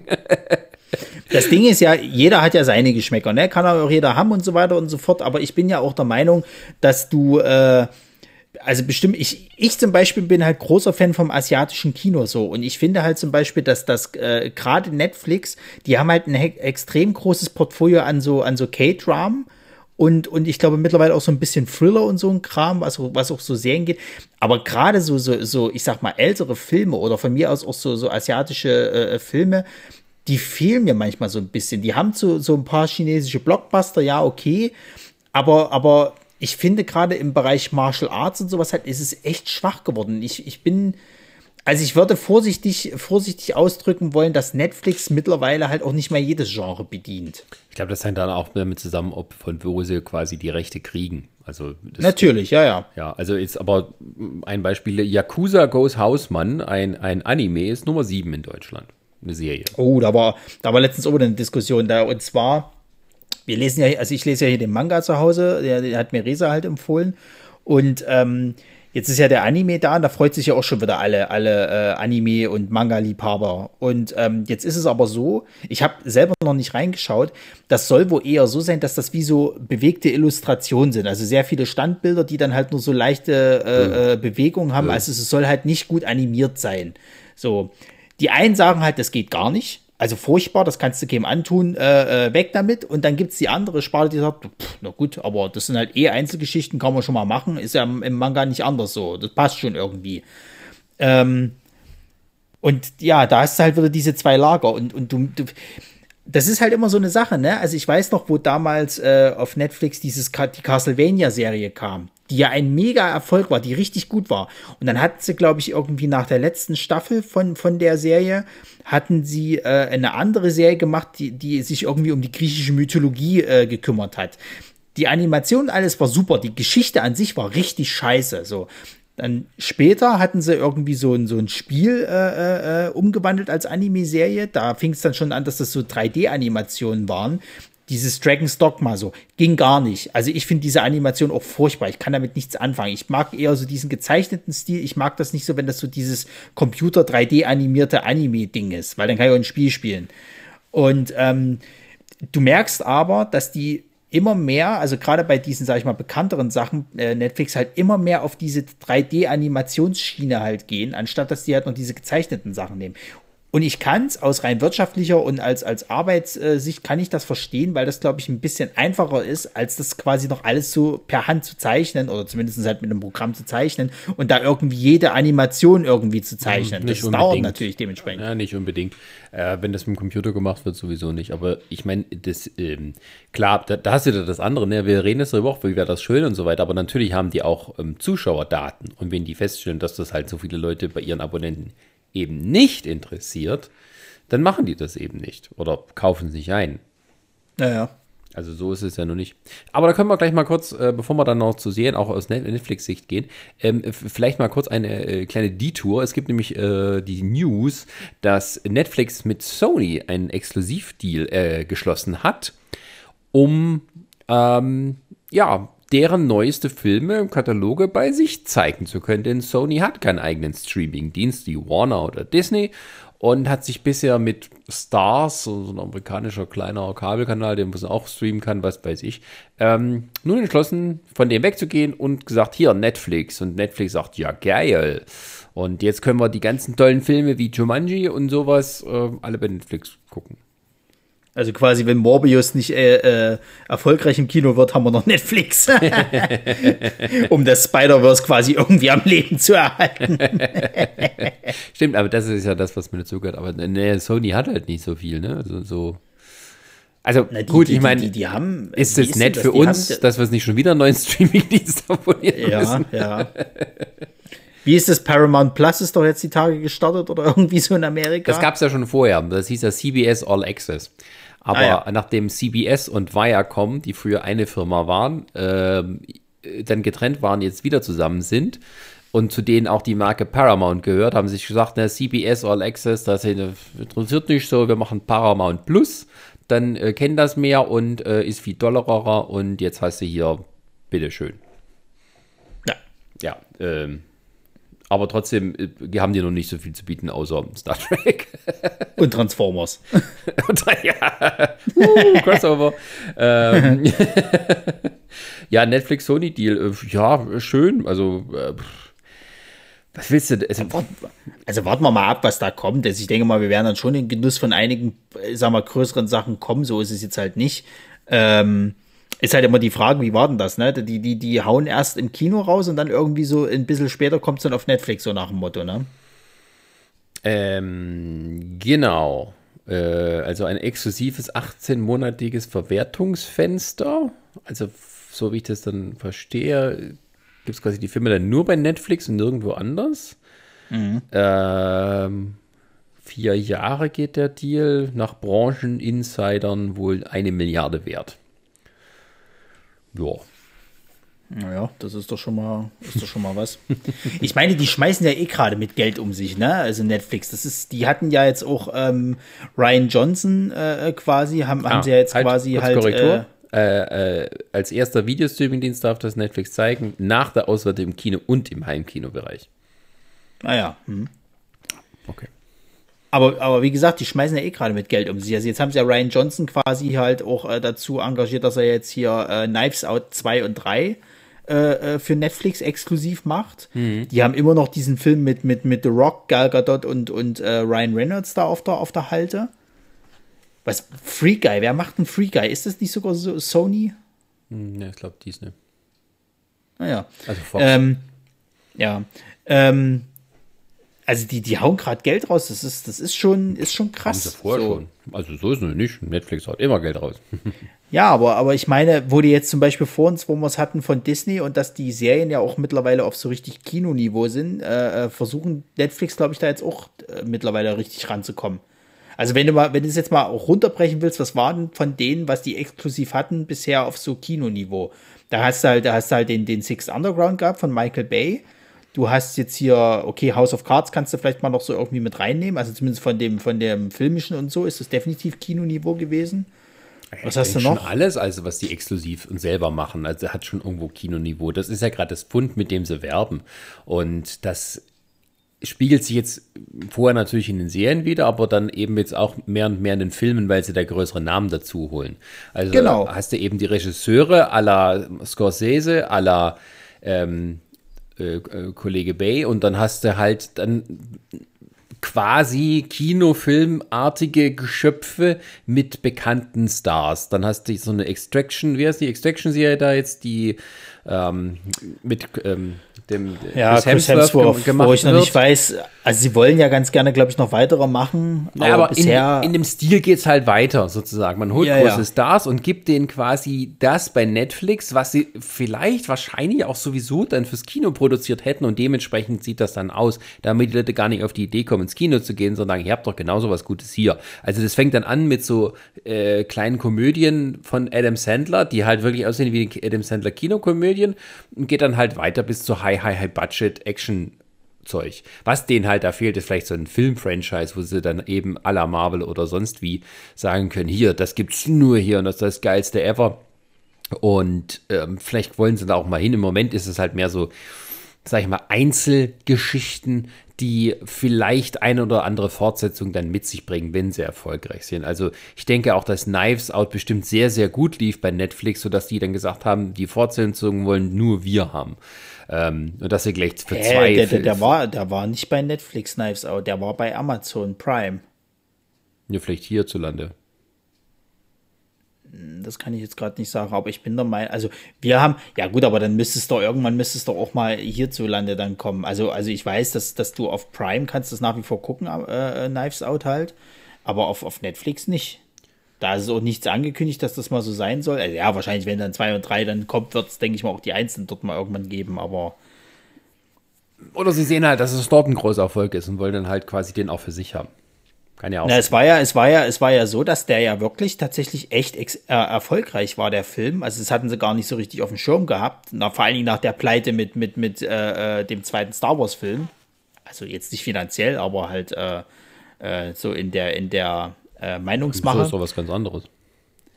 Ja, aber es ging ja um Ryan Johnson, weil sie alle, alle gemeint hatten, oh, mh, Regisseur und verbrannte Erde und bla. Äh, das ist auch wieder nur so, äh, sorry, das ist auch wieder nur so Nerdgeschwafel von wegen und Internetblase. Das stimmt dann einfach nicht, sondern Ja, möglich. Also, wenn dann, wenn, so, so viele Leute kennen den auch nicht. Also, das, Nee, also da ich, muss man mal, ehrlich, ich kannte den vor Star Wars, kann ich den nicht. ja, da muss man auch mal realistisch bleiben, einfach, weil die Leute das halt, oh, Ryan Johnson, und und dann gucken sie sich tausende Essays an, äh, diese bestätigen, wie scheiße der doch ist, und was Schlimmes der da getan hat, und Mark Hamill hat uns da gewarnt und sowas. Und, äh, pff, ja, wer weiß denn dann, wer Ryan Johnson ist? Dann sagen die, wer ist Ryan Johnson? Ist das der hier von, von, äh, von La La Land? also, und der von Deadpool? Also, äh, da braucht man sich nichts drauf einbilden, sondern das ist, das ist der Krimi-Film mit Daniel Craig. Den fanden die Leute gut. So, das ist doch denen wurscht, ob der vorher von Star Wars, äh, von dem Regisseur von Star Wars gemacht wurde. Also ganz ehrlich, die Leute gucken die Filme, weil es sie interessiert und dann, ähm, was, was sich hier quasi auch so die Twitter-Blasen und sowas drauf einbilden, äh, äh, das kennen die meisten Leute nicht. Und äh, ja, da muss man sich keine Illusionen machen. Und das sieht man dann eben auch an der Top-Ten-Liste. So. wenn, wenn da nicht wirklich ein großer Name davor steht, den die Leute kennen, Spielberg, Scorsese, dann wird schon dünn die Luft von, von Regisseuren, die bekannt sind bei, bei Menschen äh, in der breiten Masse. Dann, ja, dann ist das Naja. halt so. Äh, Ich würde sogar behaupten, die meisten Leute kennen auch nicht jemand wie J.J. Abrams oder so. Was die Normalos meinst du jetzt? Außer Ja. die, die ganze. Boah, das ist nicht falsch. Also ich sag mal, der normale Kinogänger, ja, ist möglich. Weiß ich jetzt nicht. Kann, kann, könnte ich jetzt nicht so aus dem, aus dem FF be, berichten. Ja. Aber gut, man muss halt auch dazu sagen, wir bewegen uns halt auch in einer ganz anderen äh, äh, Blase oder, oder Sphäre halt, wenn du es halt so willst, ne? Wo wir das halt alles aufsaugen, uns damit beschäftigen und so. Da ist es für uns vielleicht auch so ein bisschen unverständlich halt zu sagen, also, ah, du kennst J.J. Abrams nicht? Ja, oder eben, dass halt äh, solche Sachen wie dann Filme, also nur von Netflix gemacht werden, von Michael Bay. Also Michael Bay werden die Leute noch kennen und sagen, hier der der Regisseur von, von den äh, Thundercats, hätte ich schon gesagt, von Transformers. und Bottom up. ja, und ähm, ja, Da ist das halt so, dass, dass die Leute den vielleicht noch kennen und dann auch eine gewisse Erwartungshaltung haben. Also die Leute kennen die Regisseure meistens nur, wenn die ähnliche Filme immer wieder machen. Ich meine das jetzt im sehr weiten Sinne. Also Gangsterdramen und sowas. Scorsese. So fantastische Filme für die ganze Familie. Spielberg. Knallharte CGI-Gewitter-Action. Michael Bay. Ne? Also das, das kannst du den Leuten auch mit dem Namen des Regisseurs auch verkaufen. Ansonsten musst du dann vorher halt immer im Titel darauf hinweisen, vom Regisseur von. Und dann musst du dem äh, die Beispielfilme bringen, von damit die Leute wissen, ah, so ähnlich wie das hier, so ist das jetzt. Ah, alles klar. Gut, gut, gut. Hier, äh, Terminator Dark Fate vom Regisseur von Deadpool. Uh, also ja, James Cameron kennen wir wahrscheinlich noch. Aber ähm, die, die, ja, also das ist halt das, die, mit Regisseuren kannst du nicht viel Werbung machen. Also da, das, das sind vielleicht zehn Leute maximal, die du da vorschreiben kannst. So, und dann gucken die Leute eher, wer spielt mit und ist es überhaupt die Story, die mich interessiert. So, das, das wird immer unterschätzt, dass tatsächlich die Leute sehr interessiert, um was es geht. Wenn Aber Godzilla vs. Kong drauf steht, dann weiß man halt schon, worum es geht. So. Ja, du. Aber weißt du noch was zum Sodi, Sodi dir zu sagen? Also ich, ich, äh, nee, also ist, ist hübsch, aber hübsch, ja. ja, warten wir mal, was kommt. Ja, also, ja, ich meine, die Streamingdienste kämpfen weiter gegeneinander. HBO Max wird auch nicht irgendwie bis nächstes Jahr irgendwie in Deutschland verfügbar sein, ist mir jetzt eigentlich auch recht. Das ist dann mehr so du, ich brauche die Scheiße auch nicht. Nee, ja, also ich brauche die Scheiße nicht, ich brauche Sky nicht. So, Punkt. Ja. Sky kann mich mal. ähm, aber wir kommen mal, ich würde gerne mal etwas weitermachen, weil wir bei Netflix sind. Und zwar äh, kam jetzt auch so ein bisschen öfters jetzt mal mir unter der Trailer zu Jupiter's Legacy. Da habe ich gedacht, als ich den Trailer gesehen habe, schön, Cosplay die Serie. Ähm, da können wir vor allen Dingen mal ein ganzes Fass aufmachen, weil ähm, ich finde langsam diese ganze Superhelden-Geschichte, äh, dass jetzt jede noch so kleine Comic-Superhelden-Geschichte äh, irgendwie verfilmen und irgendwie als Serie um, umwandeln. Gab es denn eigentlich schon als, als Comic das von Mark Miller, die Serie? Ey, ich habe keine Ahnung. Ich, ich habe noch nie was davon gehört. Es ist mir auch egal, weil es mich auch langsam Aber, echt ermüdet. Also ich muss weil es ist immer derselbe Quatsch. ja, entschuldige. Ich habe halt DC, ich habe halt Marvel. Das reicht mir. Ich brauche nicht noch The Boys. Ich brauche nicht noch Invincible. Ich brauche nicht noch Jupiter's, äh, äh, äh, äh, wie hieß die Scheiße? Ascending? Nee, das ist auch nicht. Legacy. Legacy, ich brauche nicht irgendwie noch Heidi. So. Also, das ist, lasst mich in Ruhe damit. Also ich muss tatsächlich sagen, als ich den Trailer gesehen habe und dann dachte ich mir, ist das jetzt eine Parodie? Also, oder ist das jetzt, also es, ist, es sieht einfach nicht geil aus. Also, du hast halt die Effekte, wie man eben machen kann heute für gut Geld. Ich habe die Story nicht geblickt. Sind das jetzt irgendwie Superhelden, die irgendwie eigentlich Götter sind? Aber dann hieß es, die gibt es seit 100 Jahren auf der Erde. Ähm, und dann ist halt irgendwie groß Bedrohung und kämpfen auch gegeneinander und und die Hauptdarsteller sind alle schlecht auf alt geschminkt oder es ist mit Absicht so. Habe ich den Unterschied nicht verstanden. Auf jeden Fall sehen die Obergötter, Superhelden wirklich aus wie halt, naja, gute Cosplayer, denen man auf Conventions begegnet, die aber halt 25 oder na, sagen wir mal 30 sind und dann aus sich schminken lassen wie halt 60. Und es sieht halt dementsprechend aus. Also irgendwie also ich weiß nicht, gar nichts zusammen. Ja, also für, für mich war das tatsächlich irgendwie so, so, eine, so eine Geschichte halt, okay, es gibt, gab diese Helden halt und jetzt kommt halt der Nachwuchs und der muss jetzt halt irgendwie quasi in diese Fußstapfen treten, die wahrscheinlich irgendwie nicht einfach sind, weil die halt eben so viel tolles Zeug gemacht haben. So ja, ja. eigentlich eins zu eins dieselbe Scheißgeschichte von Invincible, wenn du es halt so willst. Da komme ich nachher auch noch dazu. Und, ähm, ja, und dann hast du eben noch so nach Doom Patrol, nach The Boys, nach Titans, nach Umbrella Academy und nach ähm, pff, ja, auch mit die Filme in gewisser Weise. Ey, brauchen wir das nochmal? Also ein Superheldenteam, das irgendwie erzählt, wie schlimm es sein könnte, wenn es wirklich Superhelden gäbe und das eben ja, doch nicht alle so sind und dann also und das ist halt das, was mir, was mir halt mittlerweile so auf den Sack geht. Ne? Es ist halt so dieses, okay, du hast jetzt Marvel und DC gehabt, so und die kamen ja auch schon so ein bisschen immer mit diesen halt äh, düsteren An Ansätzen oder düsteren Denkweisen, halt, dass Superhelden sein halt nicht einfach nur alles heroisch ist, sondern das hat auch viel mit Konsequenzen zu tun und bla und blub. So, dann haben sie das Ganze mal noch ein bisschen mehr auf die Spitze getrieben, indem sie Brutalität reingebracht haben mit The Boys oder halt von mir aus auch mit mit der Umbrella Academy und so weiter und so fort. Und dann äh, äh, frage ich mich Ja, okay, was wollt ihr mir jetzt halt mit, mit der x-beliebigen neuen Superhelden-Serie jetzt noch erzählen? Es ist immer dieselbe Scheiß-Thematik und ich kann es nicht mehr sehen. Da kann der jetzt einen gelben Anzug anhaben, dann kann der irgendwie einen roten Anzug anhaben, dann kann der jetzt irgendwie fliegen oder nicht. Das ist mir mittlerweile so egal, weil mich das nicht mehr interessiert. Das ist halt so, bei The Boys geht's mir halt tierisch auf die Eier, dass die jetzt alle so drauf abfahren, weil du hast halt einen Superman-ähnlichen Charakter, der halt ein riesen Arschloch ist. So, ja, spitze. Das gab's auch schon im Comic. Und ähm, das gab's auch schon bei DC, das gab's auch schon bei, bei Marvel. Das ist jetzt nicht die Neuerfindung des Comic-Genres und hört auf so zu tun. Ähm, dann diese Geschichte jetzt mit, mit ähm, der Umbrella Academy. Das fand ich mal ein netter neuer Ansatz. Das ist mal so ein bisschen, okay, es ist ein bisschen kleiner, die ganze Geschichte. Und da geht's ja auch mehr darum, dass die halt, sag ich mal, so eine Art Zeitreisengeschichte draus machen. Von mir aus. Dann hast du aber irgendwie diese Assassination Class irgendwie, da fährt ja auch Chris voll drauf ab. Oder Classroom, was weiß ich, wie die Scheiße hieß. Ich weiß es nicht mehr. Also ich weiß, dass es ein Anime gibt, der so heißt, aber es kann dir jetzt nicht sagen, wie, wie äh, äh, das Ding hieß, was, was, was auf was Chris steht. Ja, von mir aus. Das ist ja jetzt eher weniger Superhelden, das geht ja tatsächlich um Auftragskiller.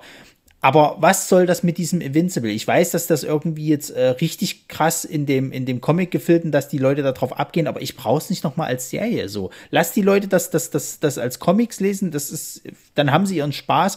Ich brauche das jetzt nicht nochmal als Geschichte. Also ich habe die ersten zwei Folgen gesehen und hatte danach keine Lust mehr. Weil, ähm, Jetzt ist halt der große Kniff, dass sie halt eben sagen, so, ja, die Helden können halt auch sterben und dann sterben halt auch einfach mal Helden sozusagen und dann gibt's halt wieder neue Helden. Ja, toll. Das gibt's halt auch in den großen zwei Universen, die das mal ursprünglich begründet haben. So, bloß weil er jetzt ein bisschen mehr Brutalität reinlegt. Also, das Ding ist halt, ich finde, die erzählen halt nichts Neues. Die präsentieren dir bloß irgendwelche neuen Charaktere, die aber für mich jetzt nicht so hoch interessant sind, dass ich jetzt sage, da habe ich Bock weiter zu gucken sozusagen. Und, und über diese Brutalitätsschiene kannst du mir mittlerweile auch dann nicht mehr kommen. Na, wir sind jetzt so ein bisschen an dem Punkt wie früher, als das Fernsehen so, so ähm, gestartet ist und es eine Western-Serie nach der anderen gab, während es halt die großen alten Western-Klassiker im Kino vorher gab. Ähm, an die man sich heute noch erinnert, die man heute noch super gucken kann, all die großen Filme mit John Wayne, von John Ford, etc., etc. Ähm, und dann gibt es halt zig Western-Serien im, im Fernsehen, die auch sehr gut liefen, aber die heute kaum noch einer kennt, außer Bonanza vielleicht.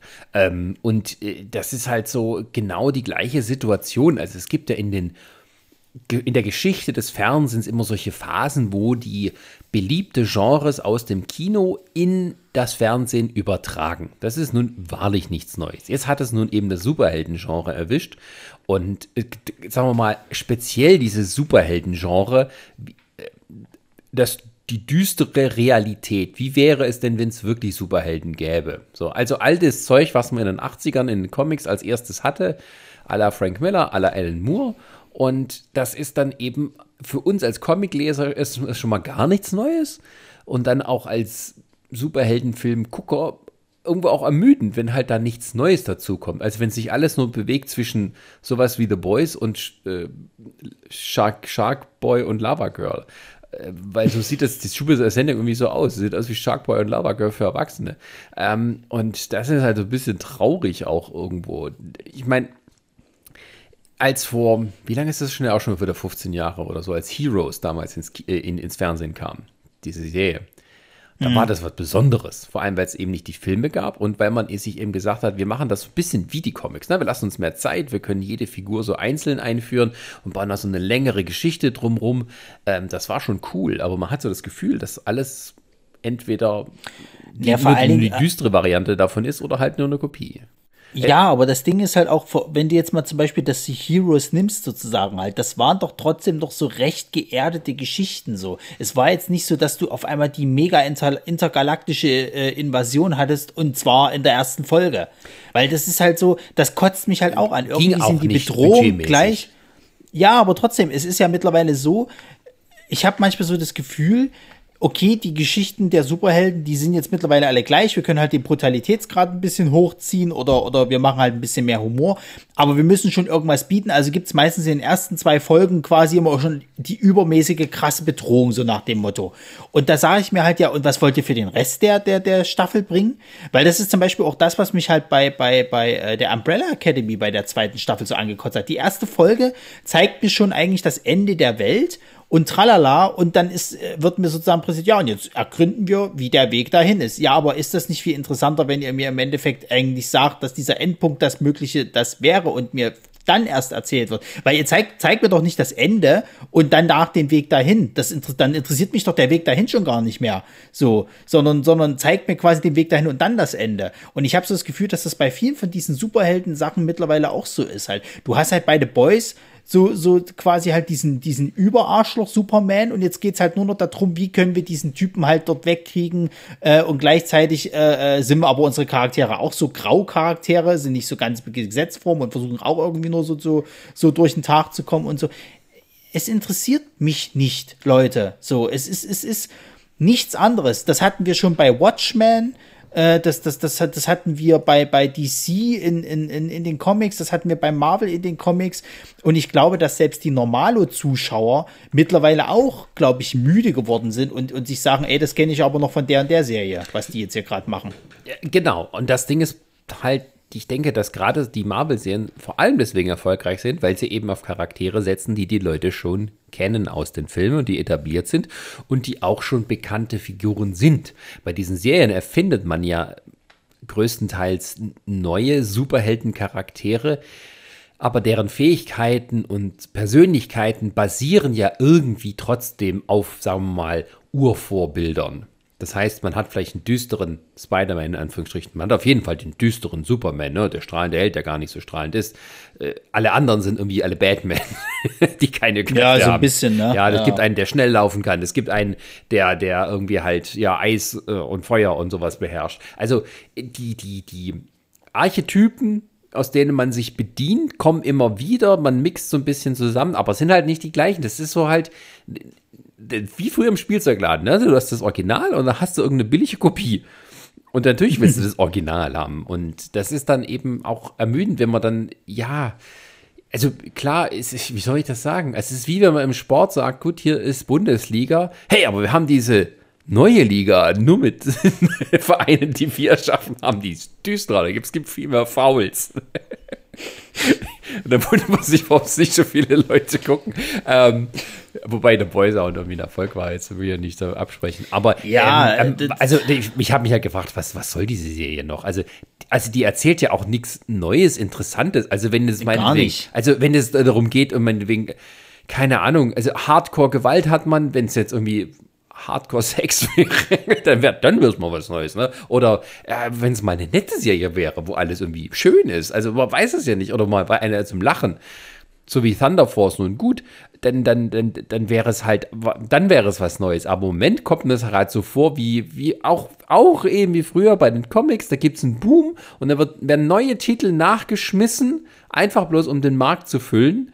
Ähm, und du weißt, die überlegen, überleben Ausgabe 10 nicht. So, weil es einfach nicht ja. weiter interessant ist. Ja, ja, ja, ja. Ja, wie gesagt. Die sehen auch also alle mein, gleich aus, die Leute. Das ist eben das andere Problem dabei. Ja, na, davon mal abgesehen. Ja, aber also mich kriegst du damit nicht mehr. Ich, ich, äh, ich vermute fast auch, das wird wahrscheinlich eine der Serien werden, die halt äh, definitiv nicht für eine zweite Staffel erneuert werden wird oder sonst irgendwas, weil sie die Leute nicht gucken. Ich habe keine Ahnung, wie es überhaupt gerade da aussieht in, in diesem Feld, äh, äh, wie jetzt quasi hier Invincible, wie das halt äh, läuft. The Boys sind sie ja nach wie vor nach der zweiten Staffel immer noch alle heiß drauf, wobei ich halt nicht verstehe, warum. Ähm, wie gesagt, ich bin auch nicht Repräsentant für alle. Ich persönlich finde es mittlerweile extrem langweilig. Das, das ist leider einfach so. Und ich will auch jetzt nicht irgendwie noch das, das, das nächste x-beliebige äh, kleine Comic-Universum, was da irgendeiner äh, geschaffen hat, irgendwie verfilmt sehen.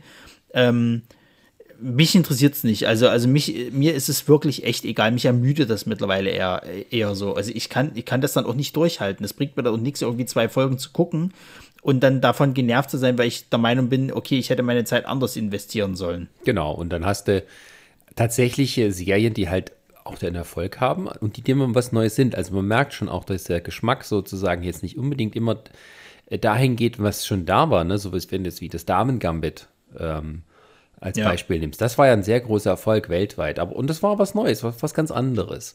Und dementsprechend denke ich auch, wenn Netflix mal dann guckt, um aber neue, interessantere Sachen zu holen, so wie es HBO eben halt auch immer wieder hinkriegt, erstaunlicherweise, sich neue Stoffe ranzuholen, die noch nicht da waren und die trotzdem ein Publikum fesseln können, ähm, auch wenn die vorher keinen Referenzpunkt haben, was das jetzt ist.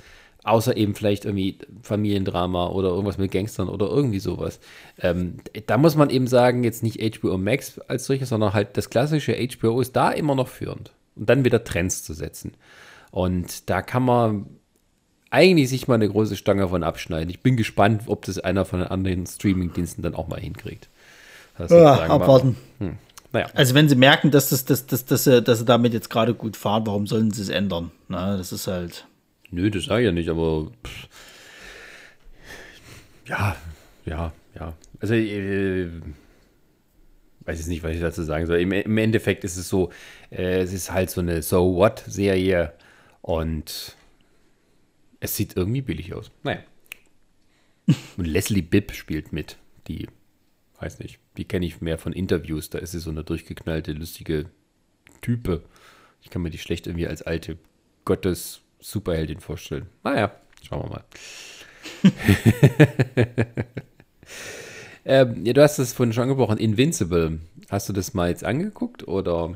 Ich habe mir zwei Folgen davon angeguckt und äh, es, wie gesagt, es hat mich halt eher ermüdet. So, ich habe mir dann einfach mal auf Wikipedia, habe ich mir mal einfach durchgelesen, das basiert ja auch auf einem Comic, wie der Comic so ist. Und das liest sich auch alles hochinteressant und so weiter. Und vielleicht hätte ich sogar Lust, mir den Comic äh, äh, eher durchzulesen, anstatt mir die Serie anzugucken. Aber ich habe leider Gottes sehr oft das Problem, dass ich lieber dann die, die Comic- oder Manga-Variante lesen würde, als mir dann quasi halt den Anime oder von mir aus auch den, den, den, den, die Serie, den Film, was weiß ich nicht, was anzugucken. Ich kann dir nicht mal erzählen, warum das halt so ist. Entweder geht's mir nicht schnell genug, weil in der Serie hast du halt auch viel Kram, wo, wo ich der Meinung bin, das interessiert mich jetzt gerade nicht. Warum zieht ihr das so elendig in die Länge? Könnt ihr nicht einfach mal zum Punkt kommen, so. Ähm, und ich finde, dieses Invincible, äh, das reiht sich halt da ein.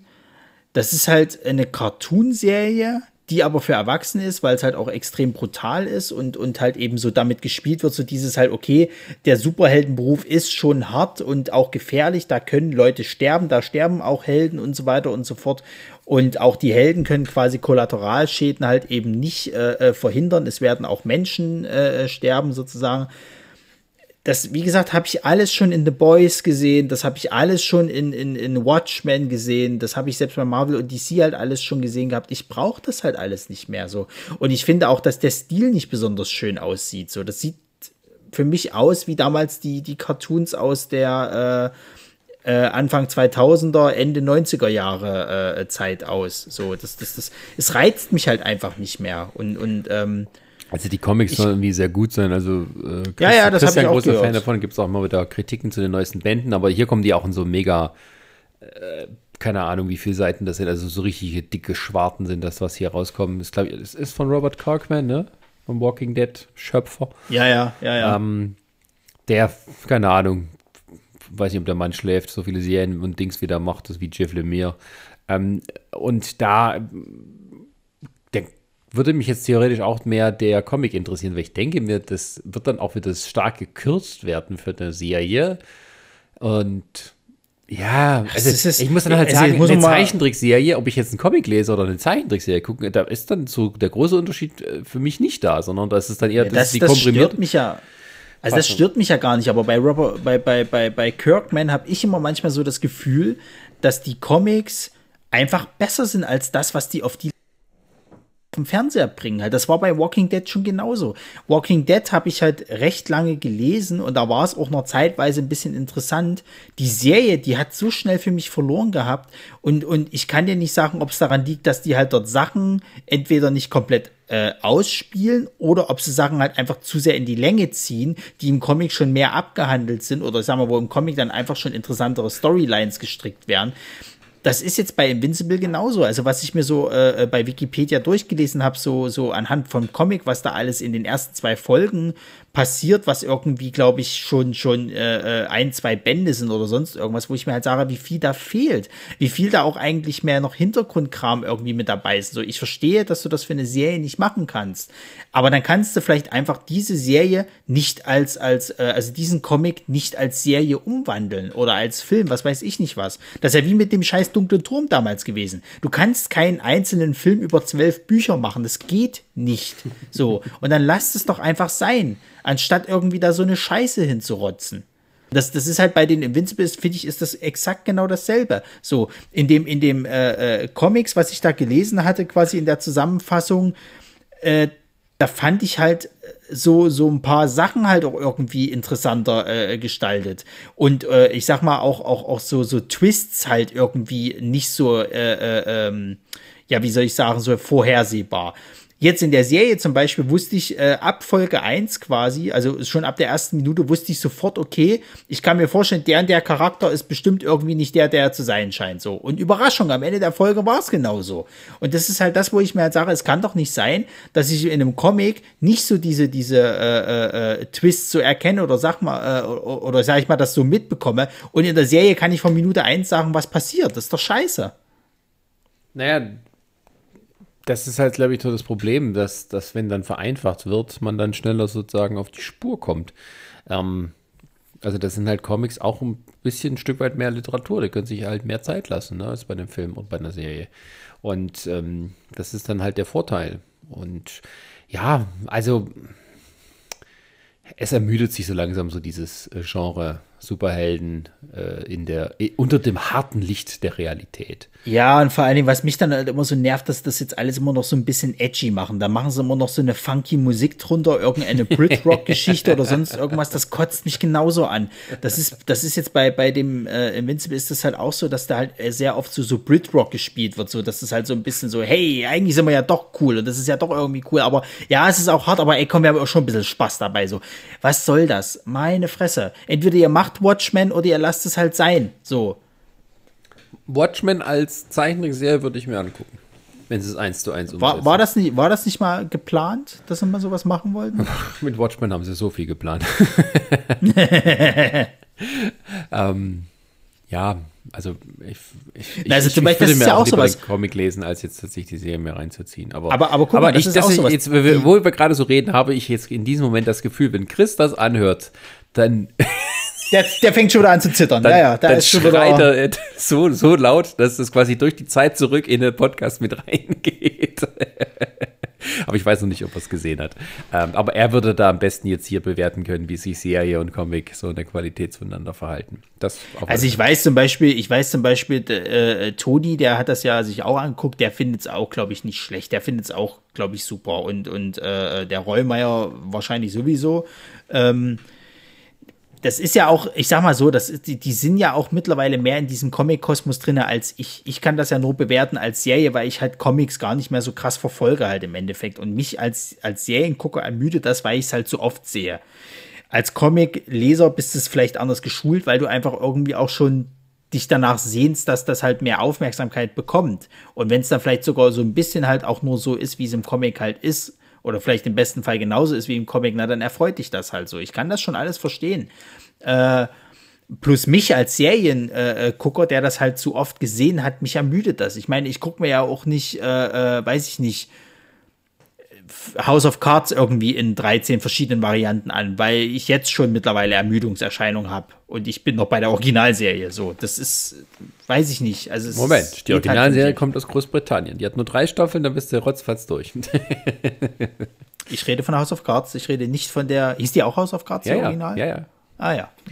Naja. ein Buch, da haben sie eine Serie draus gemacht und dann auch Fortsetzung und ähm, die ist cool. Also das ist auch so, äh, ich habe die mal angeguckt, da hast du dann schon ahnen können, wie er dann auch mal die Serie, die amerikanische hätte enden sollen, wäre dann das nicht mit Kevin Spacey gewesen. Also wenn du wissen willst, wie die Serie wirklich endet oder dir selber Gedanken drüber machen kannst, dann guck dir das britische Original an. Ich kann mir vorstellen, dass es halt nur da so enden kann, dass derjenige wahrscheinlich stirbt oder ja. irgendwie zur Rechenschaft gezogen wird. Nein, nein, anders kannst du nicht. Nein, nein, sie inszenieren quasi ein Attentat am Schluss auf ihn. Ähm, und da ist er dann, äh, sorry, Spoiler. Ähm. ich, sag dir, ich sag dir ganz ehrlich, sowas hätte ich mir auch tatsächlich äh, für, für House of Cards für das Ende dann mal gewünscht. Dass ja. es halt in die Richtung geht, dass er irgendwie gefährlich wird, den, den ganzen Leuten halt, und die dann sagen, wisst ihr was, äh, wir äh, werden ihn jetzt einfach verschwinden lassen. Ja, ja, also ich meine. Oh, die Bremsen gingen nicht, schade. in der Serie hatten sie ja, in der amerikanischen hatten sie ja schon mal ein Attentat. Also Vielleicht hatten die auch ein richtig schönes Finale da eigentlich sich ausgedacht, zu dem sie halt nie kam. Ähm, und äh, ja, die, die, die, letzte Staffel ist ja so eine Art Mini-Spin-Off, weil sie irgendwie noch diese Staffel fertig machen wollten. Ähm, aber hätten sie sich auch sparen können.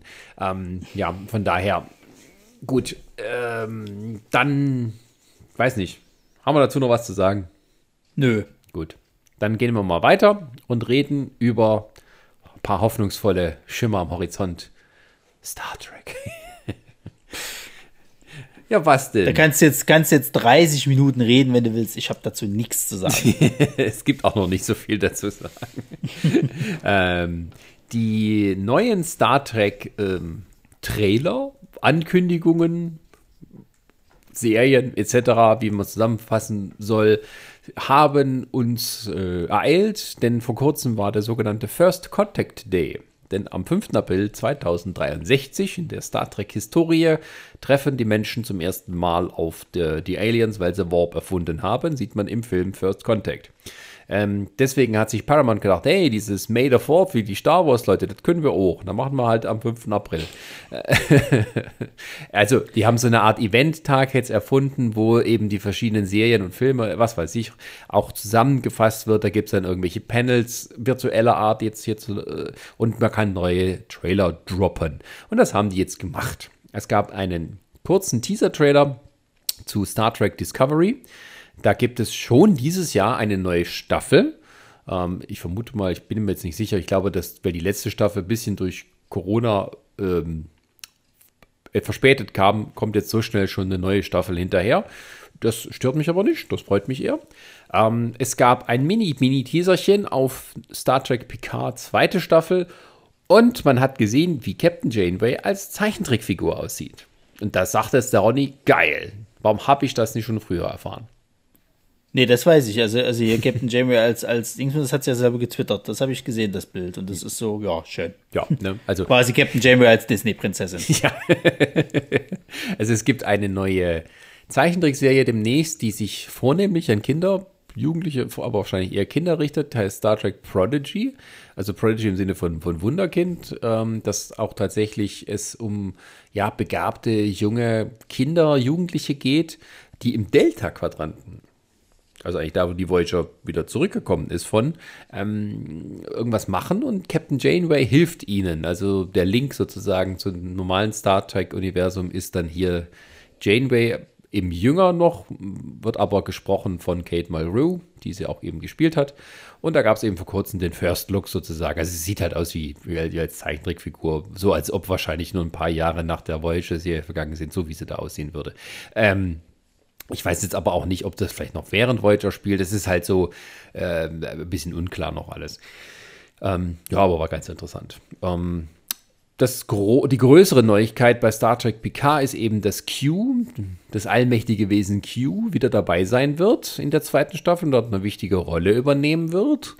Und ähm, ja, damit habe ich jetzt ehrlich gesagt nicht gerechnet, weil eigentlich ähm, so ein harter Throwback ähm, ja eher unwahrscheinlich war, einfach so, wie, wie sie, weil sie es immer so, aber ich meine, im Prinzip haben sie auch bei der ersten Staffel ging es ja, naja, um viele Dinge, die in der Originalserie waren und den Anschluss an den letzten Film mit, mit dem Tod von Data und so weiter und so weiter.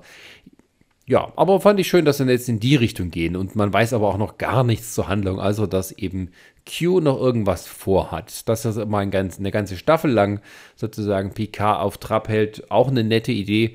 Ähm, ja, und von daher, als, als Next Generation, Next Generation, schön Deutsch, Next Generation Fan, kann man sich ähm, vermutlich dann darauf freuen, da wieder ein paar hübsche, nostalgische Abende erleben zu dürfen. Ähm, ja, mal gucken, was dann wird, wie auch dass sich weiter die Crew entwickeln wird und auf was für ein Hindernis sie da stoßen. Ähm, Ja, also ich freue mich jetzt schon wieder auf eure Kritik quasi, wo Chris alles wieder scheiße findet und äh, du sagst, so schlimm ist das da alles gar nicht. Ja, ist es auch das nicht. War ein, das war eine sehr schöne Folge, wo, wo Chris irgendwie immer, ja, nee, die letzten zwei Folgen, das ist Dreck und, äh, und dann, hm. und ihr immer wieder verteidigt hat, naja, also jetzt äh, mal so und so und bla. muss man nicht immer so ein äh, Fass ja. aufmachen. Also das ist auch so, so als, weißt du, die Leute haben immer ein bisschen so eine, sag ich mal, eine verdrehte Vorstellung von dem, was früher richtig gut war.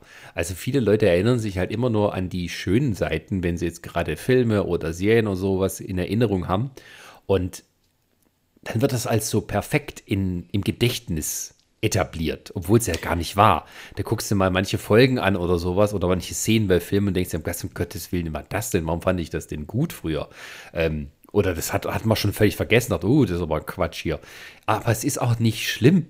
So, und dann wird das immer gemessen an den heutigen Sachen und dann, dann, dann ist immer so ein gewaltiges, oh mein Gott, sie haben alles ruiniert.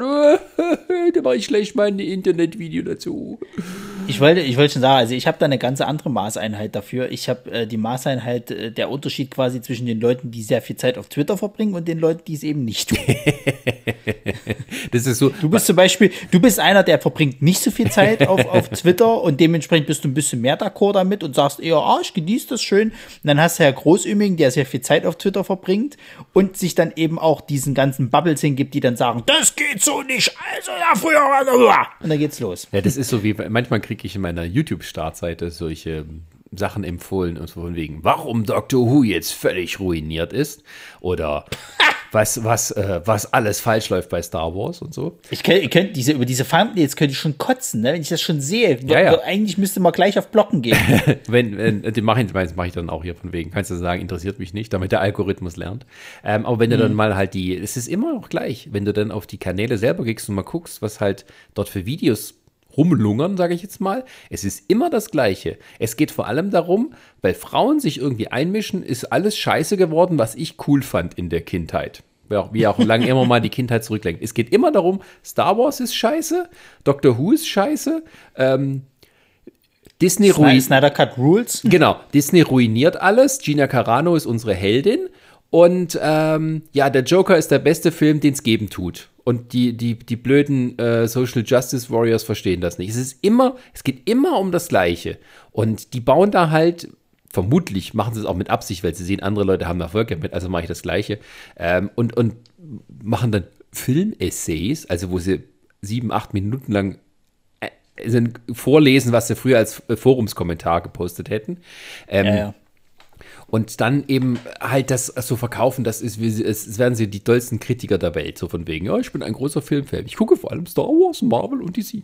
Wow, du bist ja, also, ein richtiger also Film. Also, du bist, also, du bist ein richtiger Filmfan. Meine Fresse, also, lack mich aber. Das, das, also diese, vor allen Dingen diese Diskussion, die können wir dann in der nächsten Ausgabe dann mal fortführen, weil äh, wir in der nächsten Ausgabe tatsächlich mal äh, Filmklassiker besprechen, die man eigentlich gesehen haben sollte und woran man dann auch mal merkt, dass die heutige Generation teilweise echte Vollpfosten sind und sich wirklich nur so, ah, ich habe aber Marvel gesehen, oh, uh, ähm, aber dazu irgendwann mal mehr. Jedenfalls, äh, was ich noch äh, anmerken wollte, wo wir es nochmal vom Snyder Cut hatten. Ne? Hm. Ich habe ja früher ganz gerne diesen Angry Joe geguckt, halt hier, der, der ja, äh, auch ja. so Filmkritiken gemacht hat. Der hat ja auch unter anderem halt hier diese Batman vs. Superman mit dem, mit dem ähm, Dingsbums hier gemacht, den du gerne guckst. Nostalgia Critic. Nostalgia Critic, genau. Dann habe ich mir gedacht, was, sagt, was sagt denn der eigentlich zum Snyder Cut so? Natürlich ist der einer von den Spackos, der halt äh, äh, äh, sagt, Snyder Cut geil, äh, äh, wir Fans haben genau das gekriegt, was wir verdienen und so weiter und so fort. Äh, Spitze, bester Film ever, lol. Und da frage ich mich halt ernsthaft, sind dir deine Klicks so wichtig, dass du dich selbst belügst? weil, weil ich habe mir noch mal angeguckt, was er damals zum Snyder Cut gesagt hat, äh, Quatsch, zum, zum, zum eigentlichen Justice League Film so. Und die meisten Kritikpunkte sind fast dieselben, die er jetzt auch beim Snyder Cut bringt, sozusagen hat, oder anspricht, dass die angeblich jetzt besser werden, was aber gar nicht so ist. Es, das ist ein vor, absolutes Selbstbelügen, bloß weil man halt im Endeffekt jetzt seinen Willen gekriegt hat und das jetzt nicht schlecht darstellen lassen kann. Und das ist tatsächlich das Internet 2021, meine Damen und Herren. Immer noch nach wie vor, dass man sich halt irgendwie brüstet, man hätte die vollkommene Ahnung und könnte alles raushauen und äh, Star Trek wird nie wieder so gut, wie es früher war, obwohl man früher das Genau. mit Kinderaugen geguckt hat und deswegen gar nicht so nachgucken konnte. Star Wars ist eh alles scheiße, was heutzutage kommt. Das kann ja nicht gut sein. Bei, bei, Ähm, bei Star Trek geht es bloß noch darum, so liberale Ansichten zu verbreiten. Das war früher nicht so. Ja, Also oh gut, da war ein Russe mit auf der Brücke und, und eine schwarze Frau hatte eine richtige Aufgabe. Aber, aber das, das sonst, sonst war das nicht so. Da, okay, da war eine Frau auch mal eine Captain oder wir hatten einen schwarzen Captain. Okay, aber, aber sonst, sonst war das nicht so. das ist, äh, Das ist tatsächlich, da machen die Leute solche Videos, wo die dann tatsächlich meinen, also früher wäre alles besser und jetzt geht es nur noch darum, sozusagen irgendwie Woke-Culture zu verbreiten. Wobei, also wenn mal original Social Justice Warrior, wenn du diesen Kampfbegriff benutzen willst, dann darfst du keinen Star Trek gucken, weil da, du kannst auch Social Justice Warrior mit Sternenflottenoffizier austauschen, weil das ist genau das Gleiche. Ähm, und äh, ich, also manchmal habe ich auch so das Gefühl gehabt, gerade bei den neuen Star Trek-Serien, die machen, die machen jetzt Sachen rein, um diese ganzen Internetrolle nur zum Schäumen zu bringen. ja, du weißt ja, aber, aber das musst du dir mal auch mal auf der Zunge zu gehen lassen. Du als Producer oder sowas, du weißt auch gar nicht mehr, was du alles machen sollst, weil irgendjemanden pisst du auf jeden Fall an, so. Ja, ich meine ja gerade, die und- machen das zum Beispiel, die machen trotzdem weiter ihr Zeug, weil die halt, klar, Ja, selbstverständlich, ja. So, das finde ich dann wieder okay. Also wir hatten in der letzten Staffel von Discovery gab es jetzt zum ersten Mal sozusagen non-binäre Charaktere, also ähm, wo tatsächlich ein, oh Gott, äh, sage ich jetzt nicht Falsches, eine, ein, ein, ein, ein Transmann dabei war, ähm, der vorher aber eine, eine, eine Frau war und ähm, die so ein bisschen auch diese gespaltene oder diese doppelte Persönlichkeit oder Ident- Identität, nicht Persönlichkeit, Identität, dadurch auch ausgedrückt wurde, dass sie ein Trill ist, also ein ein Trill sind so Wesen, die es hat einen, menschlichen äh, Wirt und so ein, so ein komisches, wurmartiges Wesen, das eingepflanzt wird. Und die beiden bilden so eine Einheit. Und Also so ein bisschen wie, wie, also so ein bisschen wie die Goa'uld quasi von, von Stargate. Ja, genau so ähnlich. Also, ja, also es ist so dieses Konzept halt. Und ähm, da ist halt der Gag sozusagen, dass die ganzen Erinnerungen von den Wirten immer überleben mit Hilfe dieses ähm, des eigentlichen Trills, also dieses eigentlichen ähm, ähm, Symbionten, so heißt das, Symbionten. So, und ähm, dass halt die bei, dass das zwei Identitäten sind und dass man zum Beispiel dann im Original nicht von er oder sie spricht, sondern von, von, von, von sie, also in der Mehrzahl von they. Ähm, und dass diejenige dann auch noch eben ähm, halt non-binär ist oder zumindest irgendwie transsexuell oder mit der Transidentität. Ähm, das macht schon auch irgendwie Sinn. Weil irgendwie, das kann man tatsächlich dadurch auch am besten verkörpern. Ähm, Und die hatte dann eben einen Freund, ähm, der auch irgendwie so non-binär war. Also das hast du auch schon sozusagen gesehen, aber das ist ja gerade Star Trek. Und das wurde dann halt so ein bisschen so Larifari nebenbei erwähnt. Ne? Also da meinte sie so, ah, ich möchte doch lieber they irgendwie genannt werden. Ähm, und alle mit, ja, gut, okay, machen wir so. Ähm, und das ist auch so der Sinn von Star Trek. Und das haben sie zum Beispiel sich auch früher in den 90ern noch gar nicht trauen können. Also da hatten sie keine homosexuellen Charaktere, obwohl Star Trek da prädestiniert dafür gewesen wäre.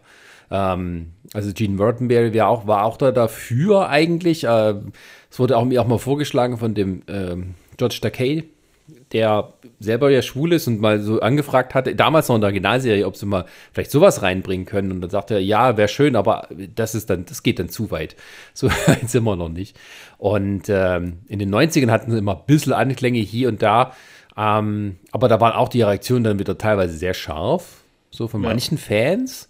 Ähm, da war es dann eben nicht mehr so groß mit der Toleranz. Aber es gibt, es gab auch zum Beispiel sowas wie, so sollte so eine AIDS-Parallele sein, das war gerade so in den 80ern.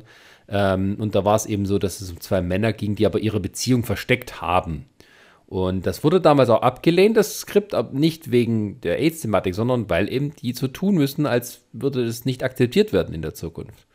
Und ähm, da wurde dann irgendwie dann nichts draus. Ähm, aber dass quasi jetzt Star Trek auch diese letzte Hürde nimmt, ähm, oder ja, letzte vielleicht nicht, ähm, aber so nachdem sie sozusagen, ja, sich auch mit Rassismus auseinandersetzen, da irgendwie als Vorbild dienen wollen oder mit, mit ähm, Sexismus, ähm, dass sie dann eben das jetzt auch zum einem gewissen Thema machen, ähm, ja, das war eigentlich mal abzusehen. Also Star Trek muss da eigentlich auch ein bisschen Vorreiterrolle sein, weil das eben so die DNA der Serie ist. Also die können da nicht daneben stehen und das andere machen lassen. Und da müssen sie schon ein bisschen, ja, um auch äh, eine gewisse Bedeutung zu haben für die Nachwelt, dann eben da ein bisschen Trailblazer sein. Ähm, und von daher völlig okay. Jetzt mal kurz noch zur Serie selber. Ähm, bei Discovery, das Interessante ist, also ich meine, es ist ja von wegen immer das Gleiche. Ne?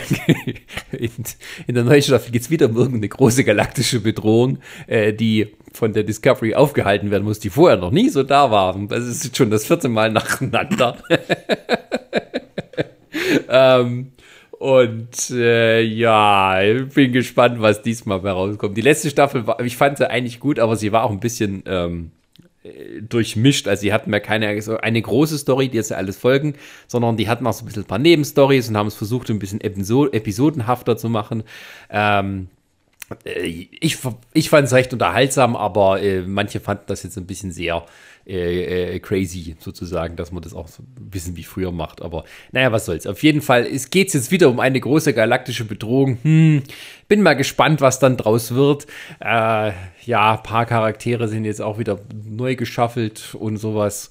Und jetzt ist die Michael Burnham endlich selber Captain. Also von daher, ja, mal gucken, mal gucken, ähm, was dann daraus wird. Äh, aber ich finde es schön, dass schon in diesem Jahr wieder eine neue Serie kommt. Da habe ich was, worauf ich mich freuen kann.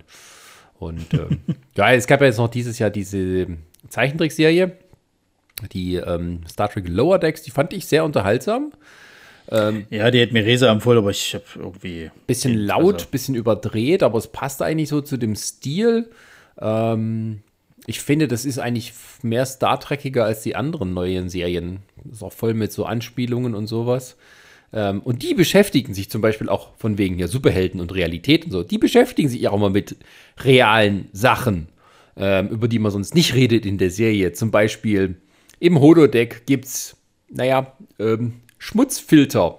Und die armen Fähnriche aus dem ersten Jahr, die müssen die immer reinigen. Fragt man sich, wieso hat denn ein Holodeck ein, ein Schmutzfilter. Naja, was machen denn die Leute alles auf dem Holodeck? Und auf dem Holodeck muss man auch mal aufs Klo gehen und irgendwo muss das ja hin. und die armen Schweine müssen da die Kanister und so wegbringen und entsorgen und so. Äh, das ist dann ganz witzig. Ähm, ja, ich glaube sogar, der Serie würde es gut tun, wenn die ein bisschen weniger überdreht wäre. Dann könnten die sogar richtige, ja, eine richtig gute Star Trek-Serie sein, die halt ein bisschen mehr so im Comedy-Gewand daherkommt.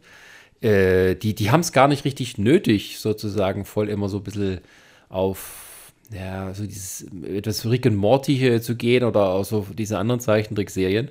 Ähm, ist trotzdem unterhaltsam, will ich gar nichts sagen. Tatsächlich sind es aber einfach von dieser, jede Episode gibt was Neues und irgendwie eine interessante Idee, um der sich das auch dreht. Ähm, ich finde tatsächlich von den Folgen, die da kommen, äh, die da kamen, die kann man, könnte man von der Grundstory her auch tatsächlich in eine normale Star Trek-Serie, die dann halt in Dreiviertelstunde geht, packen. Ähm, das haben die schon eigentlich ganz gut raus.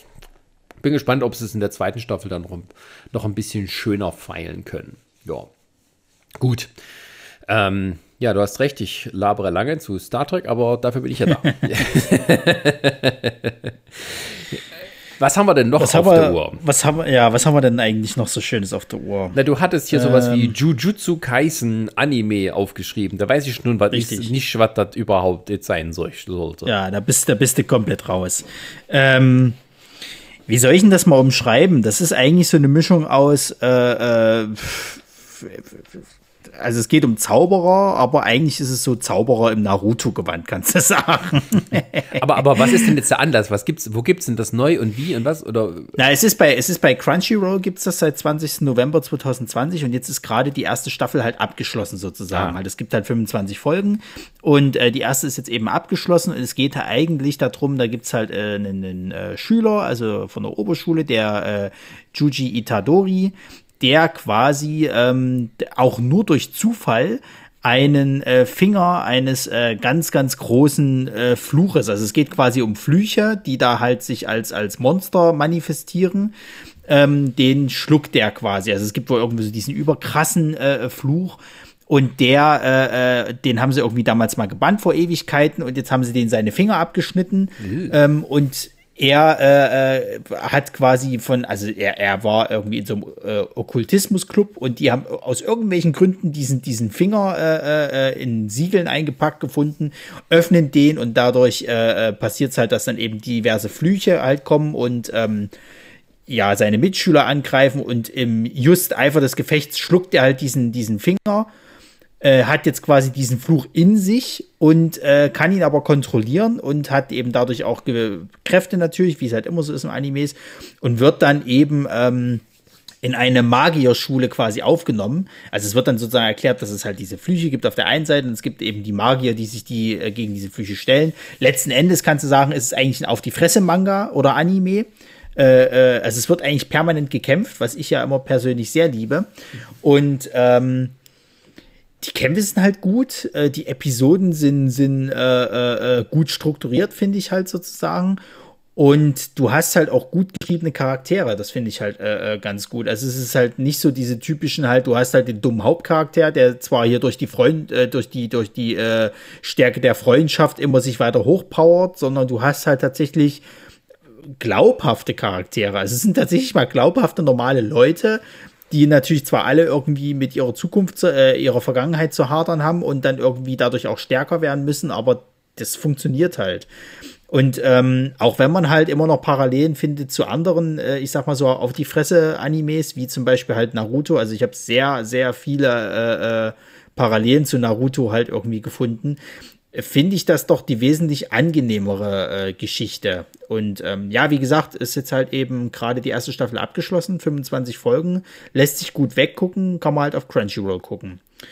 Und äh, wo sie gerade auch alle abgehen, ist jetzt, ähm, dass jetzt so langsam der Anime Attack on Titan zu Ende geht. Ich glaube, jetzt gibt's noch mal im Herbst irgendwie so die letzte, die letzten Folgen von der aktuellen Staffel oder irgendwie sowas und dann ist das abgeschlossen, das Ding.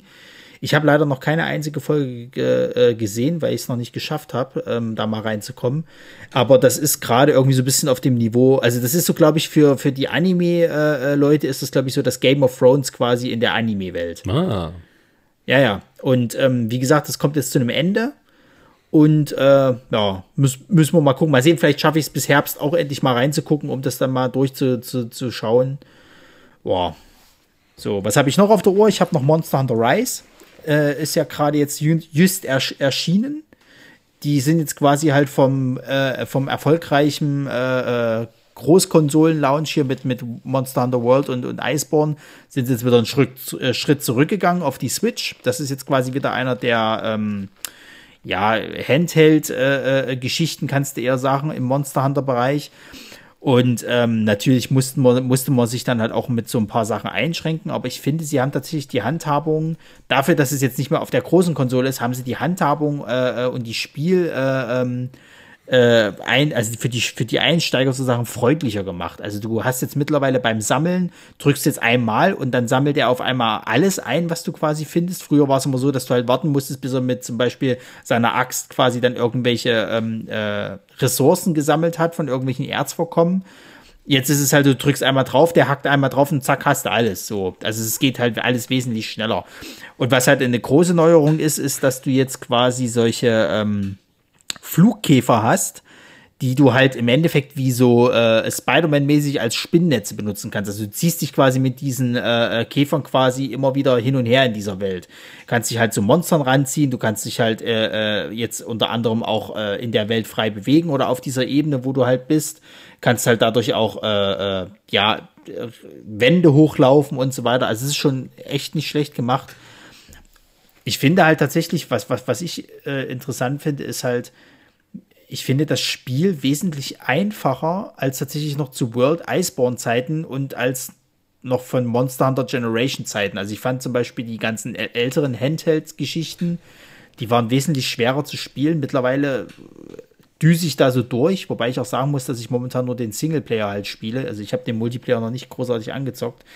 Aber ich finde, es geht relativ einfach von der Hand. Also ich finde auch, dass die, dass die Monster jetzt alle nicht so unglaublich schwer sind. Ich kann aber natürlich auch sein, dass ich nun mittlerweile halt eben zu viele Monster Hunter äh, Teile gespielt habe und deswegen einfach äh, ja mittlerweile besser klarkomme. Ich bin aber tatsächlich der Meinung, dass halt eben du als Einsteiger dort auch relativ re einfach reinkommst halt. Und das ist halt für die Switch rausgekommen, ist nett. Kannst halt auch mal unterwegs mal schön spielen. Ich finde, du hast auch äh, extrem viel wieder zu tun. Das heißt, das ist äh, eine Dauermotivation. Ähm, lohnt sich halt auf jeden Fall. Also ich kann es nur jedem empfehlen. So. Und ähm, ich weiß gar nicht, was, was, was ist denn jetzt sonst noch? Ich glaube, das nächste große Ding, was jetzt irgendwie bald rauskommen soll, ist, glaube ich, das, das, das neue Resident Evil-Spiel ja, Und ansonsten. Düse, Düse, Düse, Düse. Du durftest jetzt eine halbe Stunde über Star Trek reden. Jetzt darf ich ihr über, über Spiele und Co. Nein, weil du es reden. gesagt hast, und der düse ich so durch. Das glaube ich ist gerade das Lied im Kopf, deswegen. Ich düse, düse, düse im Sausi. Ähm, also Montag in Star Rise gibt's für. Die Switch. Achso, okay. Soll, soll auch nur für. Ich glaube, sie haben irgendwie noch einen PC-Release irgendwie angepeilt, aber wann der kommt, kann ich dir gar nicht sagen, ob das noch dieses Jahr passieren soll. Tja, erstmal einen PC, einen neuen haben. Du, ich vermute fast, dass die, dass die Anforderungen für die Hardware gar nicht so groß sein müssen. Also ich weiß gar nicht, mit was für einer Hardware die Switch läuft, aber das ist jetzt nicht ein Top-Notch. Nee, also nee, es ist nee, jetzt nicht irgendwie, dass die auf 4K-Auflösung. ko- Die haben ja jetzt, glaube ich, eine neue äh, äh, Switch-Konsole angekündigt, die im 4K kann und so weiter. Aber ich brauch's nicht. Ah, natürlich brauchst du das. Du weißt doch noch Ich gar nicht, ja auch was du kein, brauchst. ich habe, ich habe, das ist ja auch sowas, ne? Also wir reden jetzt mittlerweile von einem Jahr, wo die PlayStation 5 ja schon, schon verfügbar ist und du kriegst sie immer noch schwer. und das Ding ist, das hört ja nicht auf damit, dass ich mir nur die Konsole kaufe, sondern muss ich mir ja einen verdammten Fernseher neuen kaufen, der 4K kann. Und da habe ich momentan nicht so Bock drauf. ja, neuen, weder das neuen Geld PC noch die kannst du Lust. auch nicht zusammenstellen, weil Grafikkarten so schwer zu kriegen sind. Ja. Und Prozessoren Dingen, auch. Na, vor allem der Hammer ist ja, dass diese Grafikkarten, die letzte Generation, die da, wo jetzt hier auf einmal so alle so durchgedreht sind, die ist ja auch schon wieder veraltet. Hä? Wie meinst du?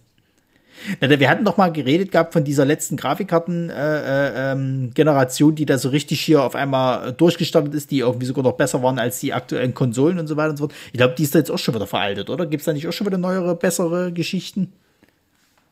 Äh, nee, nee. Also die neue Grafikkartengeneration, die momentan seit naja, ungefähr einem halben Jahr oder einem Dreivierteljahr draußen ist, äh, die sozusagen ständig äh, ausverkauft. Und ähm, das ist äh, ein großes Problem für alle Leute, die gern PC-Gaming betreiben, weil das eben halt nicht möglich ist, eine neue Grafikkarte zu kaufen. Äh, Es ist möglich zum gewissen Grade, aber dann eben halt für das Doppelte. Also das wird schamlos ausgenutzt, dass halt bestimmte Nvidia oder auch AMD-Grafikkarten so schwer verfügbar sind, dass Leute die sich die aus irgendeinem Weg mit Hilfe von Bots und was weiß ich besorgen und die dann halt fürs Doppelte bei eBay einstellen. Und ähm, ja, aber ich habe, das betrifft eben aber auch nicht nur Grafikkarten, sondern eben auch da jetzt mittlerweile normale Prozessoren und so und alles ist im Moment dort sehr schwierig ranzukriegen und alle Computerteile jeglicher Art sind, haben lange Lieferzeiten und ähm, was übrigens Also ich weiß zum Beispiel, dass, dass Sony sich jetzt äh, äh, gesagt hatte, dass sie unter anderem deswegen auch so Probleme haben, die PlayStation 5 jetzt nachzuproduzieren. Aufgrund von Corona einmal und weil halt einfach die, die mit der Produktion nicht hinterherkommen. Ja, klar, das ist halt, die Produktion ist durch Corona äh, sozusagen äh, hinterher. Du hast das Ding, das durch die Pandemie, das ist das äh, schizophrene Wissen dabei, weil, wegen der Pandemie brauchen die Leute Computer, mit denen sie Videokonferencing und Scheißdreck und alles machen können. Dementsprechend wird mehr gekauft. Das heißt, es gibt wieder weniger auf dem Markt. Das heißt, die kommen nicht hinterher, damit zu produzieren.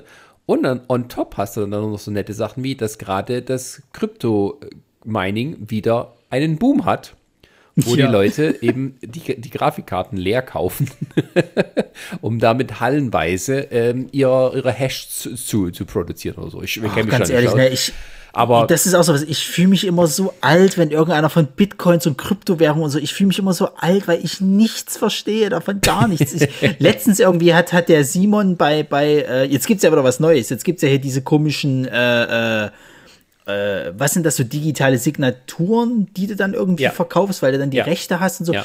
Und dann hat der Simon von den Rocket Beans, der war bei den Lester-Schwestern, der hat das dann mal erklärt so und hat so ein bisschen noch in diese, in diese ganze Kryptowährung so einen kleinen Einblick. gegeben. Und ich dachte mir, was was labert der denn da? Ey? Ich verstehe nichts. Mining, tralala, okay, das ist eine Ressource, die ist auch nur begrenzt und so, aber es ist doch digital, wie kann denn das begrenzt sein und so. Ich dachte, meine Fresse, ey, muss ich denn wirklich Raketenwissenschaften studiert haben dafür oder was? ich Also- komme mir da so unglaublich dumm vor, das ist furchtbar. Also wer sich aufs PC oder sonst wie, wer sich auf das Spielen von digitalen Spielen gerade konzentrieren möchte, ähm, der muss sich momentan nicht darum Sorgen machen, äh, ob er irgendwas bekommt, um es besser aussehen zu lassen, denn er gibt nichts. So. Also brauchst du nicht deinen Playstation kaufen, nicht deine neue 3, 3090 äh, Nvidia-Grafikkarte. Es gibt nicht, gibt sie nur sehr teuer oder halt irgendwie vom Laster gefallen. Ähm, und deswegen, ja, spielt halt auf dem Handy Candy Crush oder so. ähm, ja, das ist gerade, äh, ich sag mal, das ist wirklich so ein Luxusproblem, aber es, es wirkt sich auch auf andere Bereiche auf. Ne? Es gibt einige Autofabriken, die momentan stillstehen, weil nicht äh, genug Chips geliefert werden für die Elektronik da drin. Das ist ja, ja. halt, äh, sind so die realen Auswirkungen davon. Ähm, ja, und nicht eben, oh, mein neuer Rechner äh, kann nicht noch nicht gekauft werden. Aber ähm, ja. Von daher. Da kann, ich mein neue, da kann ich mein Doom Eternal immer noch nicht auf der vollen Grafikkarten spielen. Das ja nicht. Genau, Die hier. Scheiße hier. Was interessiert mich da NASA mit der Mondreise? Ich will ja mein Doom The Eternal spielen. Von daher hast du vollkommen recht, wenn du sagst, eine neue Switch brauche ich momentan nicht, denn du wirst eh keine kriegen. Wie gesagt, ich bin mit der aktuellen bin ich vollkommen zufrieden. Ich meine, für mich ist das ja mittlerweile so eine richtig schöne Handheld-Konsole, deswegen, ich brauche da kein 4K, brauche ich nicht. Ja, und dann machst du gleich den Sprung dann eben zur virtuellen Realitätsbrille, die dir irgendwie dann äh, seitlich in die Schläfe eingepflanzt wird oder so. Ähm, Richtig. ja, ähm, ja, wir haben noch die Oscars auf, auf, auf, der, auf, der, auf der Uhr. Die Oscars. Videospielmäßig habe ich sonst nichts mehr weiter. Also ich habe jetzt noch Monster Hunter Rise, das ist gerade das aktuellste, was ich habe. Äh, und ansonsten, äh, ja, ich meine, man muss ja auch erst einmal mit einem Spiel durch sein. Es ist ja nicht mehr so wie früher, dass man quasi halt zwei Tage spielt und dann ist durch die Geschichte. Ist ja jetzt mittlerweile so, dass du mindestens 100 bis mehr Stunden rein investieren musst. Genau. Hast du schon deinen Cyberpunk gekauft? Das werde ich mir nicht kaufen. Warum denn nicht? Weil, weil ich, weil, weil ich das Alle Leute reden darüber.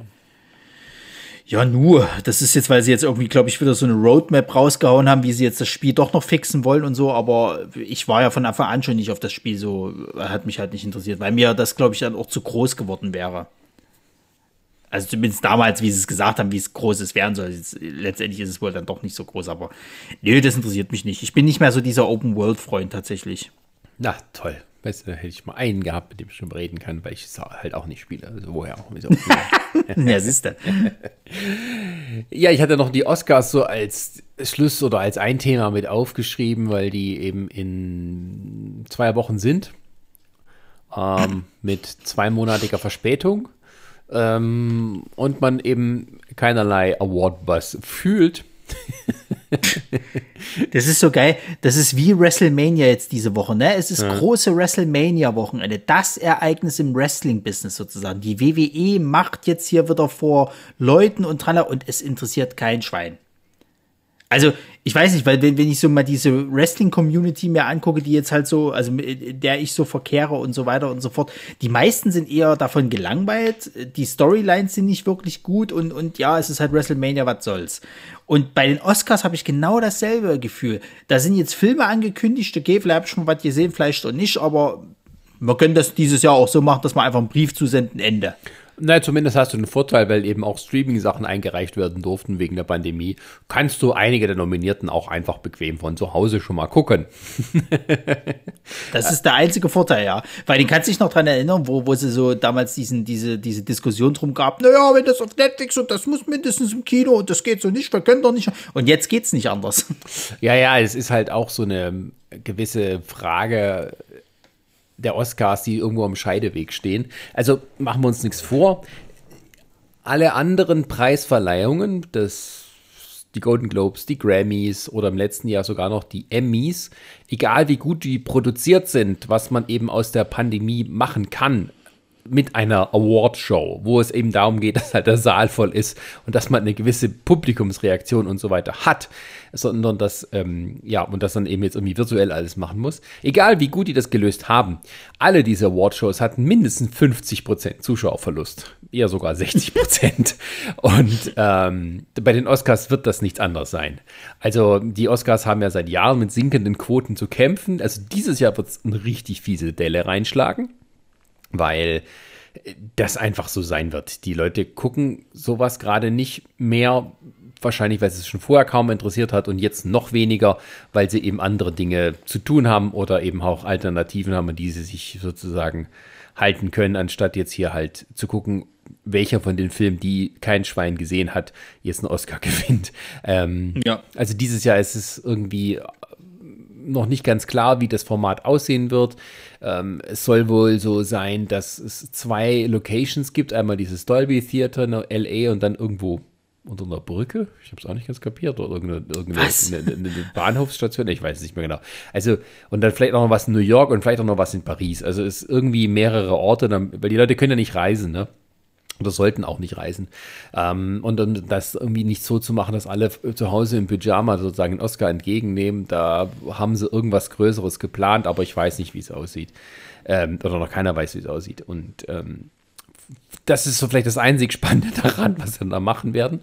Ähm, das eine, noch eine andere gute Sache ist, dass es natürlich keine Red Carpet Show gibt. Das für uns als Pro7-Zuschauer ist das eine große Erlösung, dass man nicht äh, Annemarie aber. Warncross und äh, all diese komischen Tough-Leute da äh, am Anfang über die, die äh, erstmal über die Anzüge und äh, Kleider der Leute lästern lässt, äh, um anschließend äh, Sven Gätchen bei peinlichen Interviews am roten Teppich Hier, eine halbe Stunde Steven. lang. Ja? Erstens mal Steven und die Sven. Entschuldigung, ist alles das Gleiche. Stephen Gätchen beobachten zu müssen, ähm, wie er einen mega Ich finde den Mann nach wie vor sympathisch. Ich finde auch, dass der nach wie vor immer die besten Geschichten erzählt, wenn er bei Kino Plus ist. Und er hat einiges zu erzählen. Ich weiß, du magst ihn nicht, weil er sehr arrogant rüberkommt. Kann ich dir sagen, ist er nicht. Mir persönlich ist dieser Mann völlig egal. Es sind einfach die Interviews, die er dafür, die, die mir irgendwie immer Bauchgrimmen verursachen. Aber, Ja, aber was soll er denn, was soll er denn machen? Ich meine, wenn es manchmal gar nicht anders geht, vielleicht kriegt er ja auch gewisse Vorgaben.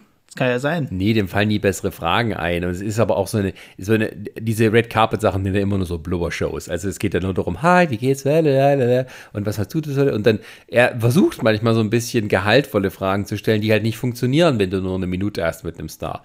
Und ich meine, die, diese Shows da, die die ABC oder sowas halt dann vorher macht, die sind genau vom Gehalt her genauso. Äh, die machen halt noch ein bisschen mehr darum. Ähm, es ist halt nur eine nettere Plauderstimmung. Es ist etwas erträglicher als das, was Gätchen macht. Ähm, aber es ist nichts, wo ich jetzt wirklich Fan davon bin. Aber es wird es ja in diesem Jahr nicht geben. Vielleicht machen die so eine eigene Pre-Show, wo sie nochmal à la Kino Plus eben auf einer Couch sitzen und dann reden. Ich glaube, nee, das, das, also jetzt mal ohne Spaß, ich glaube tatsächlich, das wird in die Richtung gehen, dass die äh, dieses Jahr vielleicht das tatsächlich auf Kino Plus ummünden.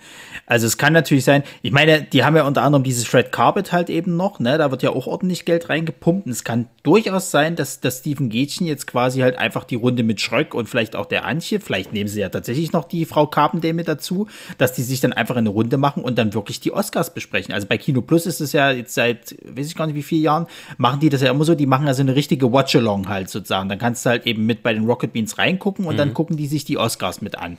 So. Und ähm, in dem einen Jahr, da ist, ist, ist, ist äh, äh, Steven, glaube ich, gar nicht in, in, in Dingsbums gewesen, halt bei den Oscars. Da ist er dann dort mit gewesen bei, bei, bei Kino Plus und hat sich dann eben die Oscars mit denen zusammen angeguckt. Hat nebenbei auch mal noch so ein paar Anekdoten erzählt und so. Das war schon ganz cool. Und wenn du, glaube ich, so eine Show machst, also ich muss auch ganz ehrlich sagen, diese, diese, diese äh, äh, Red Carpet-Geschichte, die sie da von Talk, äh, äh, nee, nee, von, von, von Tafta machen irgendwie oder was auch immer, das ist auch nicht so meins, weil ich bin auch kein Fan Red, davon. Entschuldigung, Red. Ja, von Red, genau. Ich bin da auch kein Fan davon, wenn die dann sich erstmal über die Kleidung auslassen, dann haben sie irgendwie noch den, den äh, homosexuellen äh, Modedesigner mit dabei, der dann auch noch seinen Senf dazu gibt. Das interessiert mich nicht so. Aber was die halt, sagen wir, bei Kino Plus machen, dass die wirklich darauf eingehen, okay, die hat in dem Film mitgespielt und dann wird dann mal noch ein bisschen Hintergrundinformation rausgehauen, dann haut Steven noch seine Anekdote raus, die er mit dem Star erlebt hat und so, so. das ist schon cool. Und wenn die halt sowas in die Richtung halt machen, von mir aus auch noch vermischt mit den Leuten davon von Red und was weiß ich nicht was, dass sie das schon ein bisschen größer aufziehen. Da können ja mehrere Seiten von profitieren. Dann wäre ich dafür auch gekauft, so.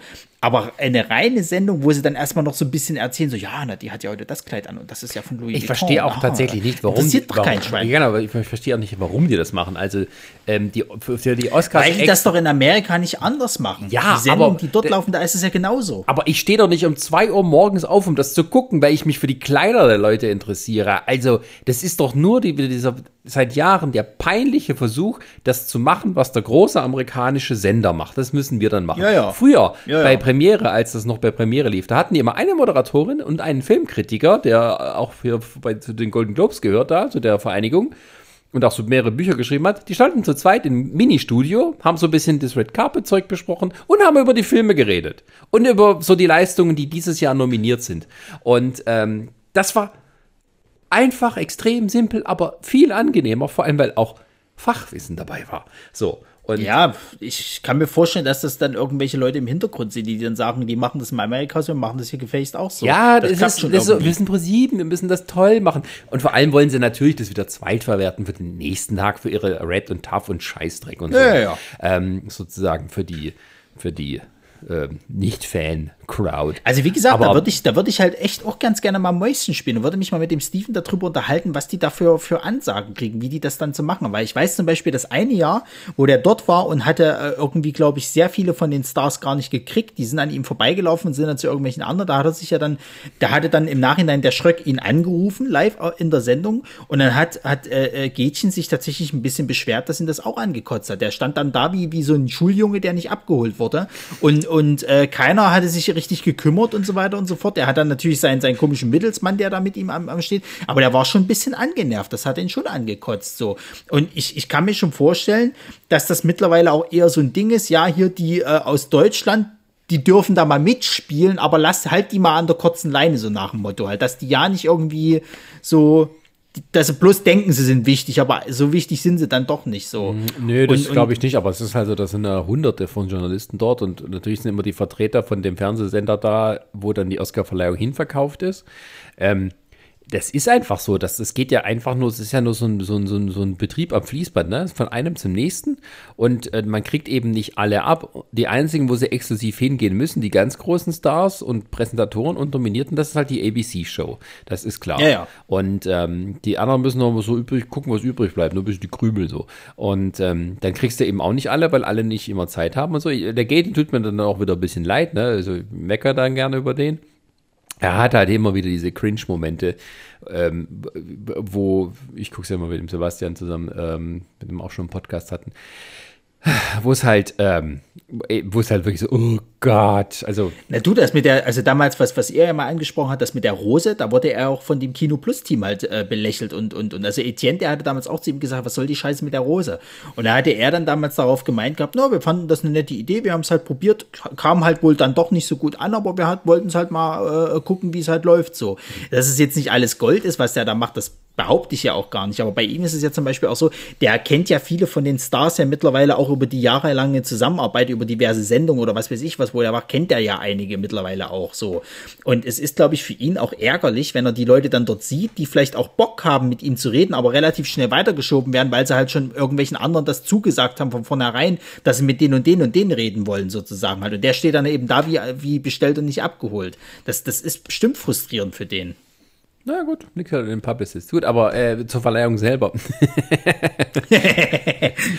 ähm, also dieses Jahr ist halt auch das Problem, dass die haben durch die Pandemie, dass eben halt wenig Filme da waren, die sozusagen äh, irgendwie einen großen Eindruck gemacht haben, weil eben ganz wenig davon überhaupt im Kino liefen oder nur so ganz kurz. Und ähm, ja, es, es wird sehr schwer dieses Jahr werden. Also sie haben ja wieder keinen Moderator. Ähm, und ja, ich, ich, ich weiß nicht genau, also wie das dann alles zusammengehalten werden soll. Also das ist, äh, also ich naja, finde, es, entweder wird es was ein großer Triumph oder eine Vollkatastrophe. Also bei den Emmys hatten sie es letztes Jahr eigentlich sehr witzig gelöst. Die hatten das so quer, äh, ähm, quer übers Land gemacht. Die hatten sich so nette Sachen ausgedacht, dass die Nominierten kriegen so eine Box. Ähm, live hingestellt und wenn sie gewinnen, da, da ist die aufgesprungene Hand mit dem Emmy war drin. Wie so, so, ein Springteufel kam die raus mit, mit ja, Konfetti und Glitter und alles. Das war eigentlich ganz witzig. Ähm, ist halt immer die Produktionsqualität die Frage äh, mit den Zoom-Sachen zu Hause. Ist das alles stabil und sowas? Und es macht halt irgendwie auch keinen richtigen Spaß. Und dann hast du eben halt noch die Krux, dass halt Filme nominiert sind, die halt wirklich ein sehr kleines Publikum haben. Jetzt mal abgesehen von sowas vielleicht wie Trial of Chicago 7 oder so, was ein paar Leute mehr kennt, oder Borat war, ist ja auch für ein paar Sachen nominiert. Ja, aber es ist, es ist, wird eine eher traurige Veranstaltung, denke ich mal, weil es halt auch Sachen, also weil Sachen nominiert sind, die, ähm, also das ist das gleiche Problem, was, der Oscar, was die Oscars seit Jahren haben. Es gibt diese große ähm, Distanz zwischen den Blockbustern und den Qualitätsfilm. Ja. Früher hatte man tatsächlich ein, eine, eine Menge an Filmen, die für ein erwachsenes Publikum gemacht sind, mit einem gewissen Anspruch und die auch groß vermarktet wurden als mögliche Kassenschlager. Und über die letzten 25 Jahre ist das alles zusammengeschrumpft auf hauptsächlich ein Feld an ernsthaften, fast schon eher Indie-Produktionen, vom Budget her auf alle Fälle, und großen, lauten äh, Jahrmarktsfilmen aller Fast and the Furious, auch die Marvel-Filme, auch wenn manche davon vielleicht ein bisschen mehr Tiefgang haben, aber machen wir uns nichts vor. Ähm, und, und seitdem schrumpft auch die Zuschauerschaft, weil natürlich die Leute gucken gerne, ob die Filme, die sie mögen, die sie im Kino gesehen haben, auch was gewinnen. So, und da sind immer weniger Filme dabei, die die Leute, die viele Leute im Kino gesehen haben, die nominiert sind sondern die Filme, die die Leute im Kino gesehen haben, sind eher die, die halt bei visuellen Effekten und beim Ton nominiert werden. So. Und, ähm, und deswegen hast du auch immer, äh, hast du auch immer, oder fast gar nicht mehr dieses, ein Film räumt ganz viele Oscars ab. Das gibt schon lange nicht mehr, sondern eher so, naja, drei, vier Statuetten pro Film, Maximum. Verteilt sich alles schön und nett und ähm, dementsprechend werden auch die Filme immer sozusagen auch irgendwo immer dramatischer.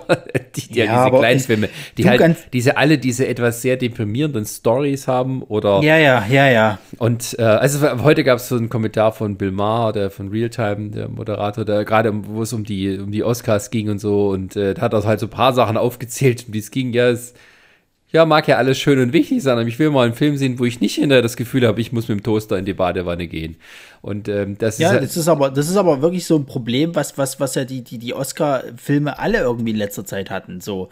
Also es geht eigentlich immer jetzt mittlerweile um irgendwie so, deswegen sagt mir ja auch so dieser Witz, äh, du hast irgendwie einen, einen, einen Sportler-Drama, lass den mal noch irgendwie behindert sein, äh, äh, irgendeine eine, eine, eine Minderheit sozusagen halt, und dann hat er vielleicht noch irgendwie äh, äh ins, also weiß ich, ist, ist homosexuell oder irgendwie sowas halt. Perfekt, Oscar. So.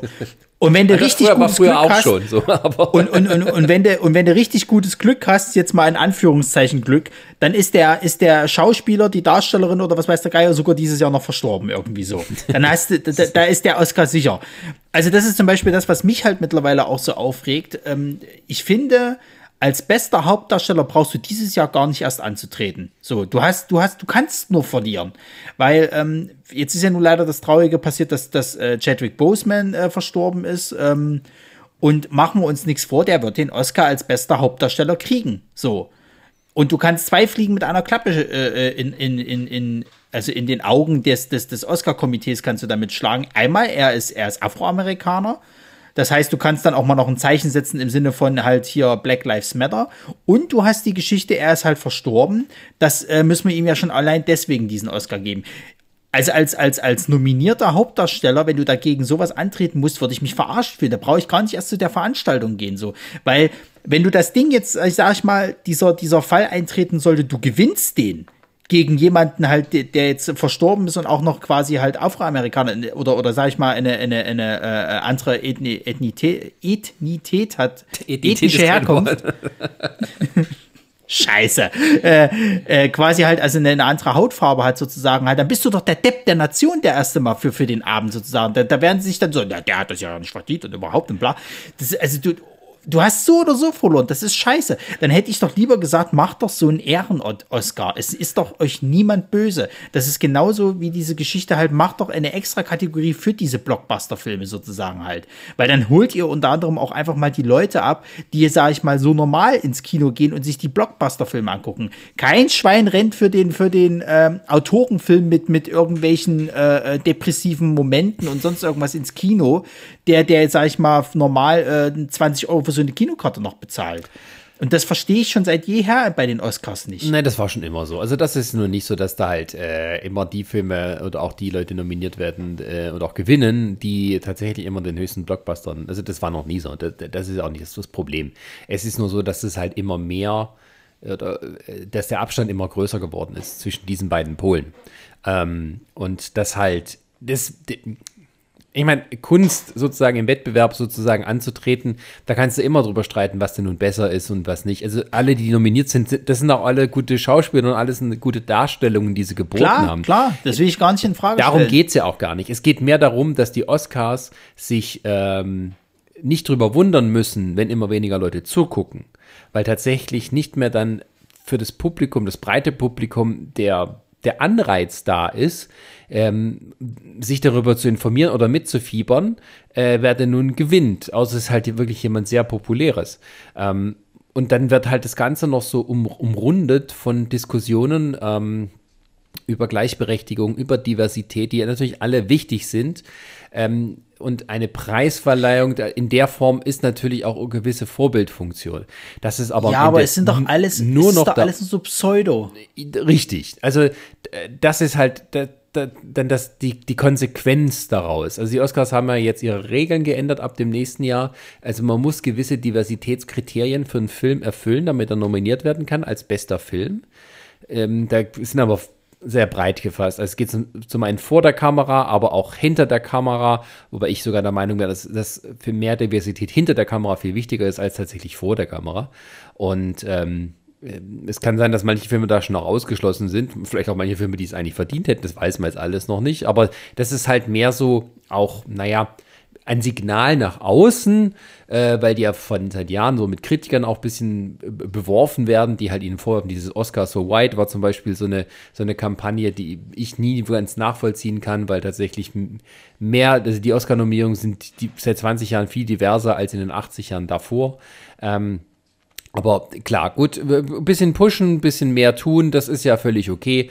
Aber äh, es ist auf der anderen Seite so, dass es halt auch oft nur bei solchen Symbolaktionen bleibt. So, das Ja. hat Bill Maher eben auch schön gesagt, dass halt ein Film wie Nomadland, da geht es um eine Frau irgendwie, der Mann stirbt oder sowas, ähm, und sie verliert dadurch alles, ne? Also die kann die Miete nicht mehr zahlen. Also tatsächliche Abbildung heutiger Probleme, die muss dann in irgendeinem Wohnwagen leben, weil halt äh, die soziale Situation von vielen Menschen so ist, dass sie da ähm, Haus und Heim verlieren, wenn halt irgendwo äh, ein Gehalt weg gleich fällt und sowas, weil es kein soziales Netz gibt und sowas.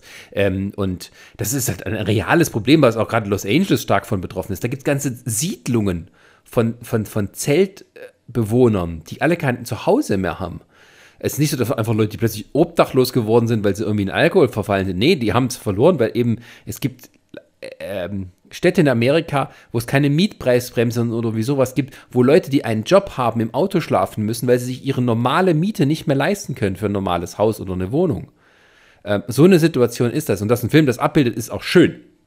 Und das ist auch wichtig. Aber ähm, hat dann schön herausgestellt, ähm, wenn man sich traurig fühlt, wenn man so einen Film gesehen hat, gesehen hat, dann gibt einem schon das Gefühl, man hat ein bisschen was dafür oder dagegen getan, obwohl man selber gar nichts weiter da überhaupt eine Hand gehoben hat dafür. Also gerade sowas, man kann das Obdachlosenproblem lösen mit ähm, sozialem Wohnungsbau. Am besten in deiner Wohngegend. Aber da sind dann wieder alle dagegen. So. Aber dieses, ja, wir gucken einen Film an, der macht mich schön traurig, dann habe ich das Gefühl, ich habe was getan. So. Weil ich bin ja traurig Naja, gewesen. stimmt. ich ich fühle ja mit. stimmt schon. Und ähm, dass es mehr von diesen Filmen gibt oder dass die auch mehr Preis mit Preisen beworfen werden, ähm, zeigt, dass es dann mehr um Signale nach außen geht, als tatsächlich, also um politische Signale nach außen, als tatsächlich ähm, künstlerische Leistungen zu honorieren. Ähm, wobei man auch wieder nicht abstreiten kann, dass wenn es dann gute Filme sind, dann ist es auch eine künstlerische Leistung, die vielleicht wichtig ist. So, aber ähm, die Oscars befinden sich im Moment in so einem seltsamen Niemandsland, wo sie versuchen, relevant zu bleiben für ein Massenpublikum, indem sie Maßnahmen durchsetzen, die ein Nischenpublikum ansprechen und eine gewisse PR-Wirkung haben für ein gewisses Nischenpublikum. Und das alles, denke ich, ist vielleicht aufgrund der Stellung der Oscars wichtig, dass sie so etwas machen, aber es wird sie nicht dafür retten, dass immer weniger Leute das gucken. Und irgendwann wird es selbst einem Sender wie ABC einmal zu viel werden, weil irgendwann springen auch die Werbepartner ab oder wollen nicht mehr so viel dafür bezahlen.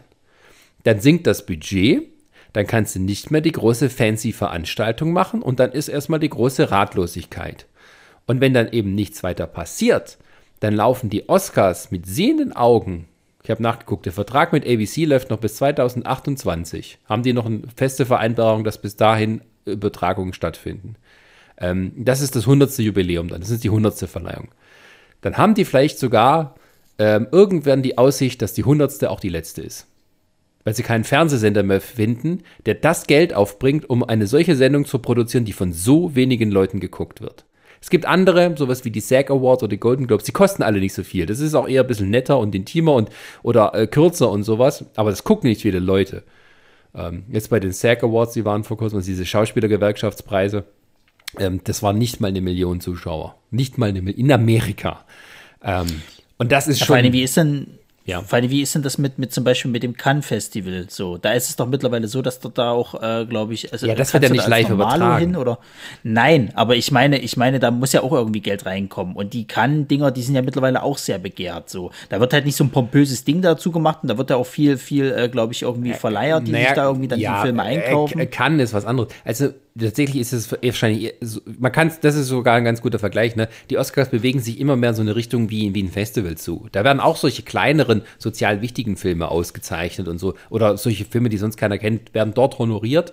Ähm, und die Oscars waren aber immer mehr so das, das große Massenpublikum hatten die im Sinn, den Massengeschmack, weil eben das ja eben auch Hollywood ist. Und wenn quasi die Oscars konsequent werden, das abbilden würden, was Hollywood wäre, dann wären tatsächlich unter den Nominierten mindestens zwei Franchise-Superheldenfilme. ähm, sind sie aber nicht, weil das immer noch sozusagen als, äh, das ist, äh, äh, das ist nur so Mainstream-Blockbuster-Zeug und ähm, ist nicht preiswürdig. Aber dann gibt es mal so kurze Ausreißer, dann wird mal Black Panther nominiert äh, und dann hat sich aber auch wieder. Und also die Oscars können sich nicht sich wirklich überwinden, da irgendwas zu tun. Die wissen auch das, die sehen das ja. Da wird es eine Diskussion, soll man sowas wie Best Popular Film bringen, aber was ist denn der Unterschied? Zwischen einem Best-Film und einem Best-Popular-Film. Ähm, ist das eine dann höher zu bewerten, weil der auch mehr Geld eingenommen hat und sowas? Das ist so, die befinden sich gerade in wirklich einer Gemengelage, weil sie am Ende eine Fernsehshow sind, die sich gut verkaufen müssen und ähm, quasi die hängen von ihrem eigenen Status ab, ähm, etwas Besonderes zu sein und große Kunst auszeichnen zu können. Und ich sehe da im Moment wirklich wenig Ausweg für die. Und wenn dann das Publikum irgendwann sich mal vollständig verabschiedet und sagt, ne, das interessiert mich nicht, ähm, dann ist, dann ist erstmal die Kacke im Dampf. Wenn dann noch irgendein anderer Sender daherkommt und eine Gegenprogrammierung macht mit einer populären Sendung, also dass man quasi sagt, oh, der Oscar, ah, da kommt irgendeine andere tolle Sendung, die ich gerade gucken will, blub, Mask Singer oder was weiß ich, Finale, äh, dann, dann haben sie ein großes Problem. Naja, da gibt es ne, im Notfall nimmt Netflix. ja, da müssen aber nur noch, nur noch Streaming-Filme nominiert werden, nicht mehr fürs Kino. Wirklich? Ja. Ja, du, das, das, wie gesagt, das, die Oscars haben meiner Art nach schon, schon sehr lange so, so ein Problem. Und ich meine, wir haben es ja jetzt mittlerweile auch so, wir gucken die ja, äh, wenn es geht. Ich habe zum Beispiel letztes Jahr gar nicht geschafft, da habe ich es nicht geguckt. Ähm, aber ich habe ja die, die zweimal davor und so. Das, das macht in der Gruppe auch Spaß als Filmliebhaber. Als Normalo verstehe ich voll und ganz, warum du dir das nicht anguckst. Das ist aber mittlerweile, finde ich, mit solchen Veranstaltungen generell so, dass du halt mittlerweile nur noch ein Nischenpublikum hast, die sich sowas angucken. So. Das, das, das, also weiß ich nicht, da, da verstehe ich es eher, wenn, sag ich mal, jemand, der, der, der sonst äh, äh keine Ahnung von Sport hat, so und sagt, ich gucke mir mal einen Super Bowl an. So. Weil da könnte man ja trotzdem noch so ein bisschen Entertainment. Bei, bei, bei den Oscars passiert ja gar nichts. So, da finde ich die, die, die Musikeinlagen gähnend langweilig. Ähm, die Filme, wenn du da halt irgendwie vielleicht eingeguckt hast, bist du schon gut, weil die meisten, da musst du halt, sag ich mal, ins Programmkino gehen oder beziehungsweise in, in, in äh, naja, die auch so ein bisschen die schwereren Filme gucken. Ich meine, der letzte, der jetzt mal so, wo ich sage, dass, da, da, da, da kenne ich welche im Umfeld, die sich angucken, das ist der Revenant gewesen, so, der mit Oscars prämiert wurde. Oder von mir ist noch Wolf of Wall Street oder sowas halt. Aber das hast du ja gerade dieses Jahr fast gar nicht. Selbst dieser, dieser, the, the, the, the Trial of Seven, finde ich, ist, ist ein recht schwerer Film. Den hätte sich im, im Kino, wenn der im Kino gekommen wäre, hätte sich kaum eine Sau angeguckt, so. Naja, und sagen wir es mal so, ähm, die, Ja, machen wir mal kurz deinen Gedanken zu Ende, sorry. Äh, genau. Und, und, und dann hast du halt eben noch diese Geschmäckle mit diesen ganzen, ganzen äh, Nebenkriegsschauplätzen halt dazu, wo es halt um irgendwelche Diskussionswirkungen geht. Wie sollen die Oscars nach außen wirken? Müssen wir äh, äh mehr, mehr äh, äh, andersfarbige Leute nominieren? Definitiv müssen wir das machen. Ja, aber da geht es doch eher darum, weil, weil äh, Internet Ingolf 83 gesagt hat, das und überhaupt und so ich, ich, ich habe so das Gefühl, die Oscars versuchen sich immer sehr nach einem Wind zu drehen, wenn es eigentlich schon viel zu spät ist, äh, äh, äh, und einem Trend hinterher zu laufen, der meiner Achtung nach schon hätte seit drei Jahren aktiv sein sollen. So. Und, und, und dann sagen sie, naja, dann ändern wir gar nichts. So, dann machen wir so kleine Schritte und Ende. naja, das stimmt schon. Also es ist nicht so sehr die Sache, dass sie das machen sollten, auch dafür zu werben, weil Hollywood selber hat ein Diversitätsproblem. Ähm, ja, ja. Ich meine, in diesem Jahr haben sie tatsächlich auch eine sehr, sehr diverse ähm, Nominiertenliste. Es sind noch zum ersten Mal zwei Frauen für die Regie nominiert. Das gab es auch noch nicht vorher. Mag man fast nicht glauben in 93 Jahren, aber tatsächlich ist es so.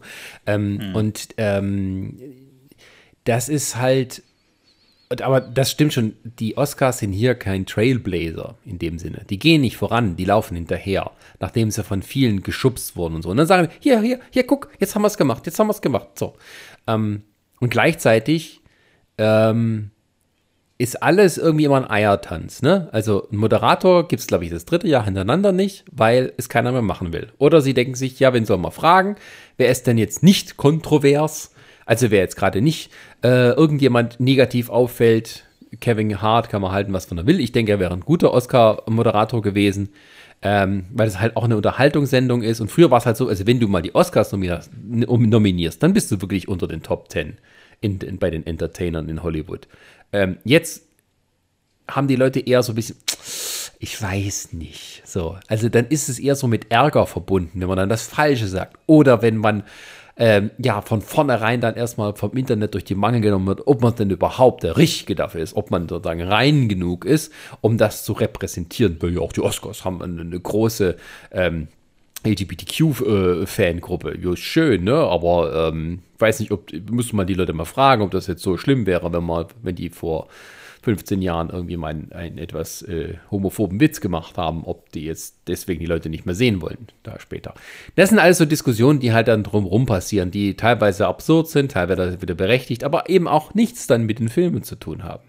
Und ähm, ja, ich habe aber auch wenn, so das Gefühl, es geht fast schon gar nicht mehr um die Filme. Ja, das, es ist, das ist der Punkt. Ne? Das ist der Punkt. Wenn es wirklich um die Filme gehen würde, also wenn jetzt ein Film nominiert werden würde, wo die Leute eine sehr geteilte Meinung dazu haben, ob das jetzt wirklich preiswürdig ist, wegen des Inhaltes tatsächlich, dann wäre das was anderes. Dann wäre es eine echte künstlerische Auseinandersetzung damit. Aber wenn es nur darum geht, dass die Oscars, weil sie ja die Oscars sind, das und das zu tun haben, um so mit gesellschaftlichen Wandel herbeizuführen, äh, was am Ende aber nur zur Folge hat, dass die Oscars an gesellschaftlicher Bedeutung verlieren, weil es kaum noch jemand guckt oder weil niemand, außer vielleicht, dass sie die Statue haben wollen, nichts weiter damit zu tun haben möchten, ähm, dann ist das eben ein Problem, das sich auch schnell potenziert. Und ähm, du siehst es halt immer mehr, dass dann eben Filme nominiert werden, Schauspieler nominiert werden oder Leute nominiert werden, die eben, wo es eben ein großes Problem gibt, dass die Leute sagen, ach schön, da freue ich mich drauf, wenn der gewinnt und so. Weil im Endeffekt, früher war es ja auch so, dass die Oscars äh, eben auch noch in der Zeit eben ganz groß waren wo es halt nicht so viel Auswahl gab. Ne? Also in mhm. dem Abend, da liefen halt die Oscars. Da gab es auf den anderen paar Sendern, gab es halt nichts, was man dagegen gucken kann. Du hast auch sonst nichts zu tun gehabt. So, das war eine Sonntagabend oder eine Montagabendveranstaltung ähm, und da hast du das geguckt. So, und da war, waren alle mit dabei, weil es halt auch nichts anderes gab. Und natürlich, aber da ist dann auch eine Riesenshow, da sind alle Stars dabei und da wird sich dann auch Mühe gegeben, wird sich auch heute noch. Aber das ist so, ähm, das ist heute eben auch ein Angebot, wo die meisten nicht drauf eingehen, weil sie was anderes haben. Die haben ihre Streamingdienste, die haben ihre Videospiele, die jetzt auch viel von Erwachsenen gespielt werden. Da zocken wir lieber einen Abend durch, anstatt die Oscars zu gucken. Was interessiert mich der Quatsch? Ähm, die Oscars können auch extrem froh sein, dass es keinen Sport gibt in der Zeit. Ich meine, die machen das sowieso immer, wenn, wenn Olympia ist, dass sie da auf keinen Fall die Veranstaltung bringen, weil sie ja wissen, das würden dann weniger Leute gucken. Und ähm, ja, das sind alles so diese Dinge, die jetzt tatsächlich auch so ein bisschen voll illustriert werden, weil jetzt, jetzt gucken wahrscheinlich in zwei Wochen nur noch die Hardcore-Fans. Und ähm, das sind wieder auch Leute nominiert, die auch alle schon mal irgendwie, also ein großer Teil war schon mal nominiert, die anderen sind also Neulinge und so, die halt wieder weniger Leute kennen. Ähm, ich weiß nicht, ob Chadwick Boseman, äh, ob das jetzt große Wellen schlagen wird, wenn er es gewinnt, weil halt, ja, das wird vielleicht die, eher die Nachricht dann des Abends sein, sozusagen, dass er gewonnen hat, aber ähm, ja, es ist aber auch oft so, dass dann selbst für Fans wie jetzt mich dann eben, es gibt auch immer weniger Überraschungen. Also äh, ja, das, das, das, das meine ich halt, weil so, also mal, auch von, von wer gewinnt. Also wenn, wenn ich dem noch was abgewinnen kann, wenn ich mich näher damit beschäftige, wer nominiert ist und so weiter, und es ist relativ leicht abzusehen, wer gewinnen wird. Ja, das Ding, das Ding ist ja auch, ich will ja nicht mal ab, abstreiten, dass die vielleicht die Performance ihres Lebens da gebracht haben, die Gewinner, oder was weiß ich nicht was. Also zum Beispiel, schönes Beispiel war damals auch hier, äh, wo, wo dieser, ähm, Scheiße, wie hieß denn der Film mit Lady Gaga da und, und äh, äh, Dings da, wo die den besten Song dann gewonnen hat. Wie hieß denn der Film gleich? A Star is Born. Star is Born, ja. Für Sound so. of Music sein ausgeguckt. da hat die ja den Oscar für den besten Song gekriegt. So, der Song ist nicht mein Bier, aber er ist nicht schlecht, um Gottes Willen. Das ist ein gutes Ding und so weiter und so fort. Und ja, ist definitiv mit dabei. Aber es war doch von vornherein klar, dass sie den gewinnt. So ich kann jetzt nicht mal mehr genau herleiten, wer jetzt noch alles nominiert war, ob es da bessere Songs gab und so, aber es war ja, schon klar, dass die den kriegt. Ja, gut, es gibt da bei den Songs ist tatsächlich immer so, dass meistens der populärste, der ohnehin den Charts ist, gewinnt.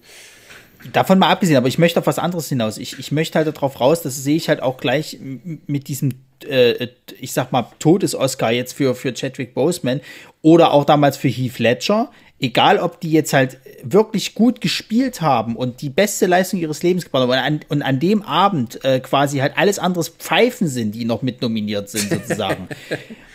es ist trotzdem so, okay, eigentlich ist es klar, dass der es wird und er muss es dann auch werden. So, das ist auch damals die Geschichte mit, mit, mit äh, Leonardo DiCaprio, so sehr der den auch verdient hat.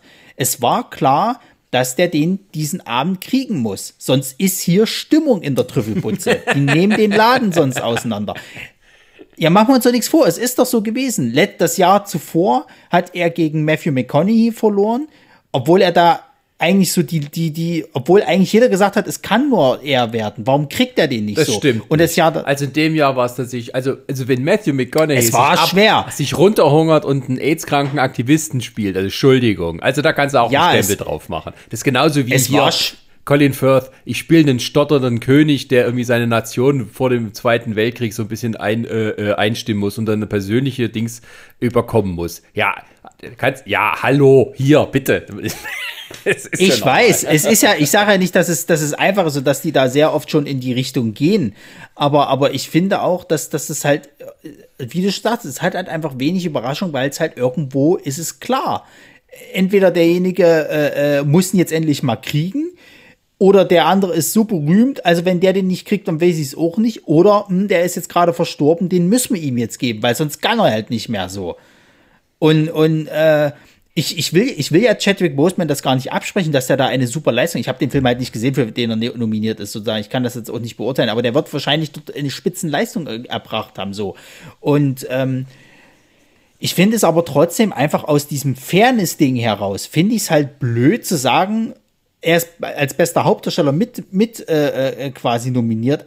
Äh, und die anderen halt auch sozusagen, aber die anderen brauchen gar nicht anzutreten, weil wir wissen alle, dass der es kriegen wird. So, dann gib ihm doch einen extra Oscar sozusagen. Kannst ja dann trotzdem in der Rede. Das kannst du so schön aufziehen, auch auch einfach vom vom vom vom Bild her.